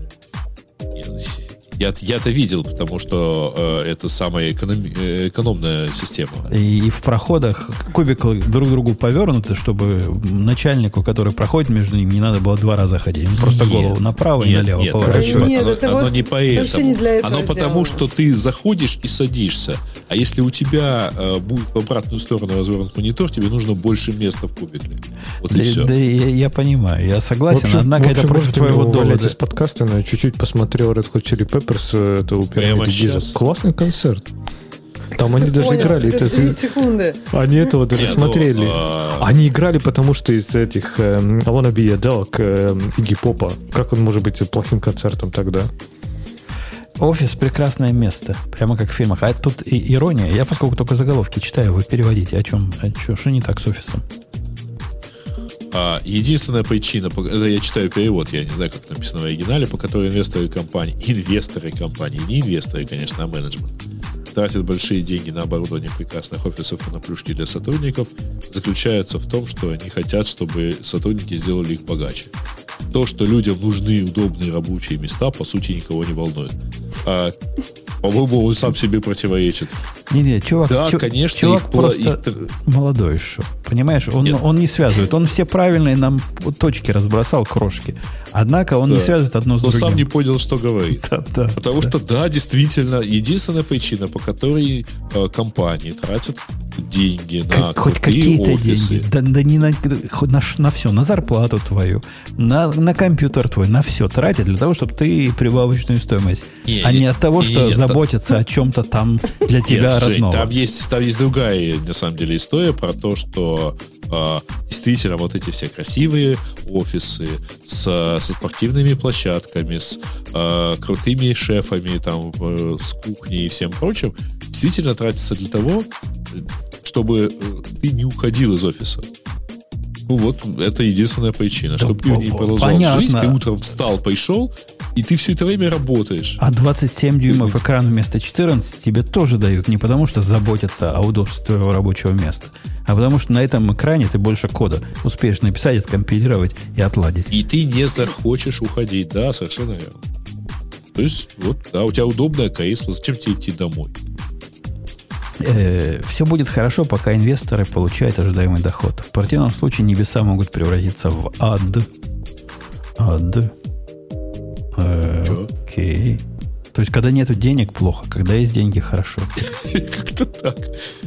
Нет, он там рассказывает историю, что уволили какого-то SEO, и потом все разбежались. Какой ужас, какой кошмар. Ну, да, бывает такое. Ну, то есть, это, мне кажется, некие Не, издержки. уволили, там, ушел, стартап. э, ушел руководитель или был уволен, потому что э, не смог сделать компанию более прибыльной. Ну, если основатель э, так сказать, остался каким-то миноритарным акционером и в итоге ушел с исполнительной должности, ну, значит, ушел, и что? Ну, бывает в жизни хорошо, бывает плохо. Компании некоторые приносят доходы, Вспомните некоторые не Apple приносят 84 доходы. 85 году. Вывод, выводы, Леша, подводи к выводам нас. Что просто, мне кажется, ему, во-первых, не повезло работать в каких-то компаниях. Реально, вот здесь уместно будет в токсичных компаниях в, с токсичными немножко Да нет коллегами. ничего токсичного. Ну, то, что он говорил, там какие-то, знаешь, там прям конкретные гадости уже делать, это все-таки... Слушай, ну это, от- это его история. Я вот опять же, вот гадость, Конечно, он говорит, да. чувак, менеджер ему звонил. Откуда мы знаем, что менеджер знал, что у него интервью? То есть Согласен. позвонил ему, спросил. Согласен. С Вот точки если, бы зрения автора ес- статьи, если с бы точки- Леха ему на стол кнопки подкладывали на работе, то это была бы несомненно, несомненная токсичность. Токсичная, токсичные кнопки, если бы подкладывали ему. Так вот, но в принципе, и мне кажется, он еще очень далеко от бизнеса, потому что он такие вещи говорит, типа вот все уволили, потому что не вы там, ну, не пришел к тем показателям, которые от него требовали. А мне кажется, и так показатели были норм. Но это не аргумент. Мне кажется, он ничего, подрастет, зачерствеет, станет циничной сволочью, устроится на хорошую работу, и эти 8 пунктов будут неактуальны. Слушайте, реально, концерт Red Chili Peppers, конечно, хороший, а чувак, вы не, не забывайте, что это же чувак, который искренне считает, что JavaScript это типа Lisp, что-то такое. Поэтому, конечно, его уволили ровно по этой причине. Чтобы не трогал своими грязным ртом лист. Да. Темы наших слушателей, я думаю, пора тронуть. И я их как раз выбрал. Ну, кто у нас начнет? Ну, там первая тема, э, насколько я помню, да, про контейнер регистры. Это вы уже обсудили. Вторая про то, что э, Бобук э, был в Киеве, а потом приезжает. И вообще пора рассказать подробности. Я езжу туда-сюда между Киевом и Москвой э, и разными другими городами. Э, с высокой степенью вероятности какое-то время хочу провести в Киеве тупо потому, что, например, в Киеве клим- климат сильно приятнее, чем в Москве в зимой. И почему бы нет, как говорится. Собственно, Если учесть, что... Да, если учесть, что весь мир переходит на удаленку, какая нафиг разница? Правда? Действительно, вчера жена моя... Поэтому ты... Ладно. Вчера жена ко мне обратилась, говорит, может, мы переедем в какой-нибудь республиканский штат? Я говорю, да легко. Теперь-то удаленка Калифорния сплошная. Или Флорида? Пенсильванию, Э, Не, ну в какую-то дыру надо переезжать, чтобы был, был в Техас. опять же, опять же в Пенсильванию. В Техас, в Техас, конечно. В Техасе Конечно, так- в Техас. такой климат классный. И- У вас в Чикаго Я недостаточно классный. Я, я думаю о, к- Каролине, которая северная. Там вроде А. хорошо. Это как раз как Слушай, Ксюша очень там же хотела. In the middle of nowhere. Да-да-да, но там же Да. холодно, мне кажется. Ты- Там ты- откапываться ты- ты, ты- ты замучаешься. Мне кажется, Чикаго, э, ну, в Подожди, смысле... подожди, ты с? Миннесоты не... пе- Каролина. А, наверное, да-да-да, в Каролине норм, да, ты прав. Там да, ну жарко. блин, это middle of nowhere. Это Каролина и Миннесота. Ты, конечно, перепутала. Потому что они же одно лицо. В один в один. Ну, тоже, да, гора дрой. А, Окей, что там дальше у нас? CenturyLink, А, который упал. Cloudflare описывает, как- что они как бы думают э, произошло, когда упал э, CenturyLink. CenturyLink это очень большой американский провайдер, э, Tier 1 и так далее, э, и из-за его падения многие дата-центры Cloudflare были недоступны. Это привело, кстати, 3,5% по падение всего, вс- всего трафика интернета. Опять с BGP что-то намудрили. Я вот читаю описание, и это как-то довольно похоже на э, историю, с- ж помнишь, да, которую в свое время Айвлад рассказывал. Ну, для которой мы в свое время звали Айвлада. А, ну, это одна из таких историй, в смысле. Ну, ну да. У них э, в какой-то момент сильно выросли объемы обновлений в PGP внутри сети. Но это догадки Cloudflare по поводу того, вот, что объяснил CenturyLink. Сам CenturyLink такого подобного постмортема не предоставил. Вообще длинная статья. Бобок, ты ее читал? Можешь имя меня ему сказать? Да, ну, в смысле, на самом деле, все, тебе все действительно рассказали. Ну, типа набор, эм, набор случайностей и э, рост нагрузки, приведший к такому идиотскому результату. Это все. Типа CenturyLink выпал почти везде. То есть, типа, реально, level 3 выпал просто практически везде, где он э, присутствовал. Окей. Окей. Э, ну, короче, позор вон из профессии. Не знаю кого, но кого-то надо гнать. Слушай, ну там только нужно же понимать, что они все-таки вручную поддерживают гигантскую совершенно PGP-конфигурацию. В смысле, я про CenturyLink сейчас. Э, и, ну, типа, неудивительно, что такие ошибки. Все-таки я надеюсь искренне, что э, когда-то все это все-таки придет в какую-то норму, и прежде чем новый BGP анонсить, э, будут какие-то автоматические тулзы, которые все это проверяют.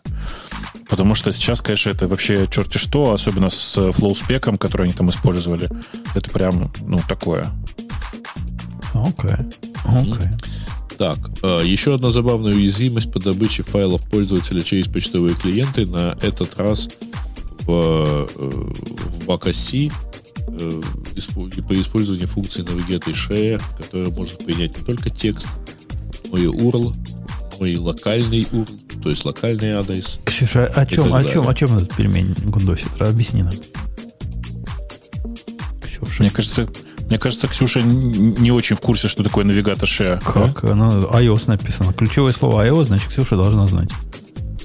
Так, где вообще тут про iOS? Я нет, нет, это типа проблема, которая существует на iOS. Если очень коротко, есть такой API, который называется WebShare API.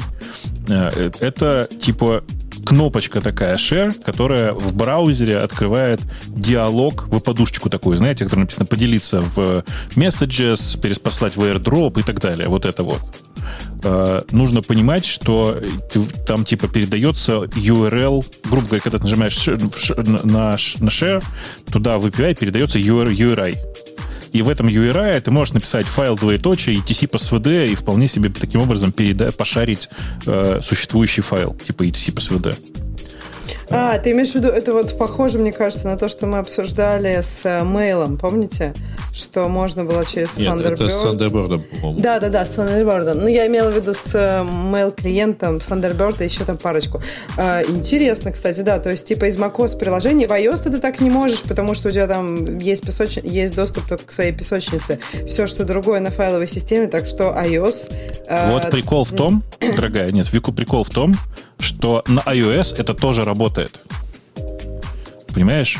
Э, причина здесь в том, что, насколько я понял текущую ситуацию, я не вглядывался, но кажется, что э, MailUp а, родной... Слушай, это работает из другого процесса, а у этого процесса действительно есть доступ к, ко многому. Слушай, да, да, да, будет так работать, потому что из твоего процесса у тебя нет доступа, а, из, а это работает из другого процесса. Да, да, прикольно, слушай. То есть, на самом деле, ты пробрасываешь э, пол, полный URL, там типа, как это, файл двоеточие слэш-слэш, private var, там mobile, ETC, по СВД и вперед.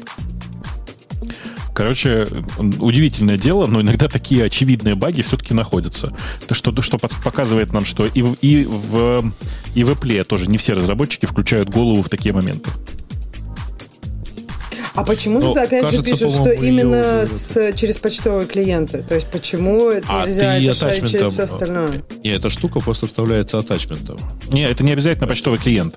А ты куда шер сделаешь, туда и отшарится. Так вот, да. То есть то, то как Бобок объяснил, это должно работать через любые эти, потому что шер кнопка есть Он, не только Оно так и работает. Клиенты. В Safari а открываешь. У нас тут просто в статье, ну не в статье, а вот в комменте к, в теме пользователя. Ну окей, да, должно работать просто в share в любом. Оно просто работает там, где в WebKit, в WebKit делается навигатор share. Ну, в смысле, э, через Web ну, API вот, делается share. посмотрите на, так сказать, все это описание. Они 4 месяца назад э, отправили багайпорт в Apple. И Apple, так сказать, приняла этот багайпорт и начала что-то расследовать. Ну, я думаю, что все, это уже давно закрыто. iOS 14, да, давно уже закрыто, скорее всего. Не, ну просто это работает, условно говоря, в э, текущей стабильной версии Каталины или или А, iOS. слушайте, так это... Так это э, Смотрите нет, смысле... внимательно. Вот в 13.6 оно протестировано и работает. 13.6, не знаю, что такое, но последний... Ну, это пост опубликован больше, чем неделю назад. Э, и я не знаю, с тех пор закрыли или, или нет. Они, кстати, Было прикольно... по-моему, 13.7. Наверное, может быть, закрыли. А, вот если пойти в эту статью, там прикольно. Они как раз говорят, что в классическом мейле это работает фигово, потому что э, мейл добавляет такое большое окошко с оттаченными файлами и показывает имя файла. Поэтому, как бы, ну, ты видишь, что ты паспорт как бы отправляешь. Ну да. А вот если в Gmail, то там уже не так красиво, потому что они там, по-моему, э, ну, в общем, они как-то делают это более obscure, secure, и поэтому непонятно, в общем, что ты отправляешь. То есть в Gmail это гораздо более можно красивее напарить пользователя. Но они, кстати, Бобок, в статье показывают именно mail клиенты. Так что, похоже, это не, я не, они не, не показывают, нет, что нет, это работает нет, нет, нет, тут есть еще messages, например. А, окей. То есть, на самом деле, в чем угодно это работает. Ты просто, в, ну, типа, нужно показывать на чем-то, во что шарить. И вот они это делают в Messages шарят или в э, mail для того, чтобы отправить пароль человеч- Ну человеку. да, да, да, но пароль тут как раз вот по СВД видно, и это, конечно, не так прикольно. Да, в Gmail гораздо клевее. Ну, короче, Но в любом само по случае, себе да, прикольно, работает да. везде, да, работает везде. Сурово. Так, э, статья Dropbox о том, как они экономят деньги с помощью сжатия. Через брокколи? Ну А, да. ну да, через брокколи. Э, Короче, короткий пересказ статьи. Используйте бротли. Да? Э, Это ключевое слово относится к расту, если вы не в курсе. Бротли? Нет? Да нет. Почему это? Это Это просто сжатие. сжатия. Они упоминают, вот, говорят, мы взяли Бротли библиотеку для Rust. Не, они взяли библиотеку брокколи, которая реализует бротли. А, на обратное соотношение. Ну окей. Да. И статья длинная такая, и, и специально там даже слайдер э, горизонтальный есть для того, чтобы знать, сколько ты уже отчитал ее. Настолько она длинная. Кто- Если вы вдруг по какой-то читал? причине не видели, что такое бротли, обязательно сходите посмотрите. Как слышится, так и пишется. Броти LA. А- Это такой э, алгоритм сжатия для э, текстов, в первую очередь. Подожди, а он какой потоковый алгоритм, да? Можно частично сжимать, как к, к зипам? То есть можно стрим сжимать или нет? Э, ну, судя по тому... Слушай, давай я так тебе скажу. Я вообще не смотрел внутрь этого протокола, но исходя из того, что он рассчитан на веб, в первую очередь, он, по идее, и должен быть потоковым. Ага. И он эффективный с точки зрения э, сжатия, с точки зрения скорости или с чего-то одного? Он, ну, так что не бывает. Он просто более высокая степень сжатия дает. А а что это означает? Ну, более высокая, то По- есть по- по- это значит, что На более высокая степень сжатия, разы. значит, что размер файлов меньше получается. на проценты, в разы, как, как, э, ну, До 20%. ну, окей. Ну, ладно. Ладно. Тут нет, важный момент. До 20% в отношении э, HTML и текстовых файлов. Ну и CSS, там всякого такого. То есть то, что критично для веба, он сжимает до 20% э, больше. Понятно. По- Понятно. Ой, ну, в смысле, просто привыкните к мысли, что кроме дефлейта теперь давно есть Бротли, он поддерживается всеми браузерами. Так что всеми клиентами, на самом деле. Так, предлагаю пропустить хранимые процедуры. Ой, слушайте, а- Третий, третий выпуск подает. Не, я предлагаю, да, конечно, это не обсуждать, но очень классно, что после статьи про Лингвалео, пишет нам комментатор, в комментариях собралось большое количество защитников хранимых процедур. Э, предлагаю обсудить плюсы использования хранимых процедур, пишет. А я предлагаю просто защитников переписать э, в черную книжечку. Просто чтобы, ну, на всякий случай случайно такого человека не нанять. А была же где-то статья, это же типа на оригинальную статью, потом был вот этот ответ, потом на нее был еще один ответ, типа, да не, хранимки это вообще круто, вы просто тупые, не умеете ими пользоваться. Да-да-да, да, мы так и поняли. Там все, это, то, что люди это всерьез обсуждают, меня даже немножко расстраивает. Чуть-чуть, но расстраивает. Ну, что тут можно сказать? Да. Это весело. Ан- Анонсирован список фич, которые войдут в Qt 6.0. Э, Так мы узнали, что Q- будет Qt 6.0, да. Да, да, на трубе еще кто-то пишет, да? Да. Да, да, да. Это хорошо сейчас было, да. Самое главное обновление в Qt 6.0, мы подняли цену подписки, да, прямо так. Не, на самом деле там ничего такого не написано, если что. Кто вообще им пользуется до сих пор? Ну, в смысле, типа, для чего? А тут его как-то вместе с JavaScript приговаривают в одной статье. Он, он что теперь э, JavaScript э, фреймворк стал? Ты, ты можешь, ты, ты давным-давно можешь его с, с JavaScript смешивать. Я, я последний Qt трогал, был, был версии 3. Но начиная с версии 4, если я правильно помню, где появился Qt, Qt дизайн, не Qt дизайнер, как он назывался-то? Или Qt дизайнер он назывался? И Qt Забываю дизайн был в третьей версии тоже. А, ну вот, типа там просто появилась возможность брать вот эти XML-файлы, которые он делает, и э, с помощью Qt-скрипта, который на самом деле JavaScript внутри, э, писать прям приложение целое. Окей. Ну ладно, наверное. Ну, короче, я, я не очень помню, как теперь все это называется. Мне кажется, мы давным-давно просто от этого очень далеко отошли. У меня на компьютере осталась одна И программа, слава которая, судя по всему, написана на Qt. Вот, если по виду судить. Э, Вот это Studio 3T, которая для Mongo. А, 3T, да, написано на Qt, да, это правда. А все, больше ничего не осталось. То есть все остальное кончилось. Ну, Так, Ну а, что дальше? Новые ноутбучные процессоры Intel. Ну, Intel выпустил. Погоди, погоди, но это не, не а, это, это, погоди. это может ого, и они, поменял логотип. они перешли на новые этот самый, на новые нанометры. А кого? слушайте, там пока, Нет. пока вы обсуждаете нанометры, в чате появился человек, который пишет, прекратите ехать в Техас, он не резиновый. Если что, я видел Техас, я в нем Он- был, он такие резины. он таки резиновый, да. Я не знаю, сколько там людей живет, но мне кажется, раз в пять больше посидеть легко. Да.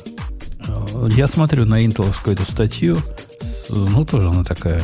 Я не понял, стало ли меньше нанометров или нет. А на самом деле это просто следующее поколение. Нет, это ровно те же нанометры. Э, то есть это не 7 нанометров еще. Я просто волнуюсь, еще нет. мо- может вдруг а, окажется, что зря Apple на свой силикон переходит. Не, нет, это 10-нанометровая технология еще. Просто более продвинутая. Ну, у них же, насколько я понимаю, они все так делают. Они сначала выпускают э, мобильные процессоры, а потом переход, уже делают десктопные. Вот они только что, кстати, представили десятое поколение Intel э, процессоров э, десктопных. Вот теперь одиннадцатое поколение мобильных. Ну, опять-таки, такое. Да. В общем, В общем, ну, короче, непо- не непонятно, непонятно зачем. Они там еще проговаривают, приговаривают про New Gaming Experience, так как будто бы действительно кто-то на их э, э, процессорах будет играть в третий Borderlands. Понимаешь, Слушай, ну, как а, если по New Gaming Experience, тогда надо быстренько перескакивать на новость про NVIDIA, которая Не в будем. отношении гораздо покруче. Ну, то Не есть будем. больше Не сегодня. сделала для возможного experience а. Ну и логотип поменяли. Есть ли жизнь на self-hosted, спрашивает Александр. Слушай, подожди, а тебе не понравилась эта прекрасная картинка от, про логотип А, Intel? логотип. Да, шикарно. А, а что, а что тут не так? Ну, правый нижний угол. Ты посмотри. О, Окей. Картинка хорошая. Алексей Агафонов, мы вас одобряем. Картинка огонь. Да. Есть ли жизнь self-hosted? Давай, загоняй. Опасно ли в кавычках сдаваться с буквы Z облаку? Я не знаю, про сдаваться. А, но поскольку он в кавычках, может, это какая-то ирония? Ну, Я надеюсь, что нет. не, не, да. ну, да, оно с другой буквой пишется обычно, если про сдачу. Эм, я не знаю, что сказать. Я, я считаю, что облаку сдаваться с буквой м, так себе, но выхода особого нет. Ну, в смысле, а вот, вот это self-hosted, это в смысле, это разве не выход? Все к себе на Synology, а-ля улю. Ну да, и в подвальчике запустить, да, и потом у меня спина будет болеть не раз в год, а, а каждую неделю я туда буду провода протягивать. Не-не-не, пусть, пусть, пусть в облаке это за меня чуваки какие-то делают. За любые деньги. Ну, ну, я не знаю, вот ты вот Dropbox так и продолжаешь пользоваться? Но уже давно не пользуюсь. Вчера я даже думал на Synology остановить. У них же там есть процесс, который умеет синхронизировать. О, Да, слушай, есть такой, Слушай, да. Бобук, я тут я тут такое накопал. Оказывается, Synology умеет э, брать с вашего это, бизнес Гу- Гугла, как он называется, G, G Suite, который Ага. все буквально.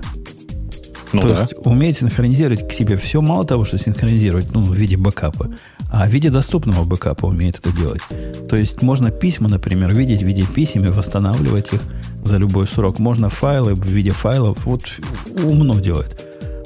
Ты, ты это пробовал запустить вообще? Это Но, не видишь, для просто мне не умов. нужно, но я попробовал в какой-то момент, там нелегко это запускается, но после того, как запускается, работает. Да-да, работает. У меня вся, весь мой домашний домен туда переехал. По какой-то причине только э, драйв моей девочки не переносится. Таким образом надо разобраться. А так остальные 8 пользователей, у меня оказывается 8 пользователей на моем домене домашних Ничего себе. живут. Да, как-то с годами накопились. И, и все работает прекрасно. Но настроить это прям вообще не для типовой аудитории э, Synology. Надо быть девопсом, чтобы это настроить. Ну, девопсом, наверное, все-таки не надо, потому что все, все через GUI настраивается. Но неприятно. Ну, через GUI, местами через э, заход в э, гугловские эти консоли. В, в две разные гугловские консоли. Их описание да. не соответствует современным консолям, потому что эти консоли меняются через день. И до многого приходится додумываться, а вот, вот додумывание как раз это как раз для девопсов.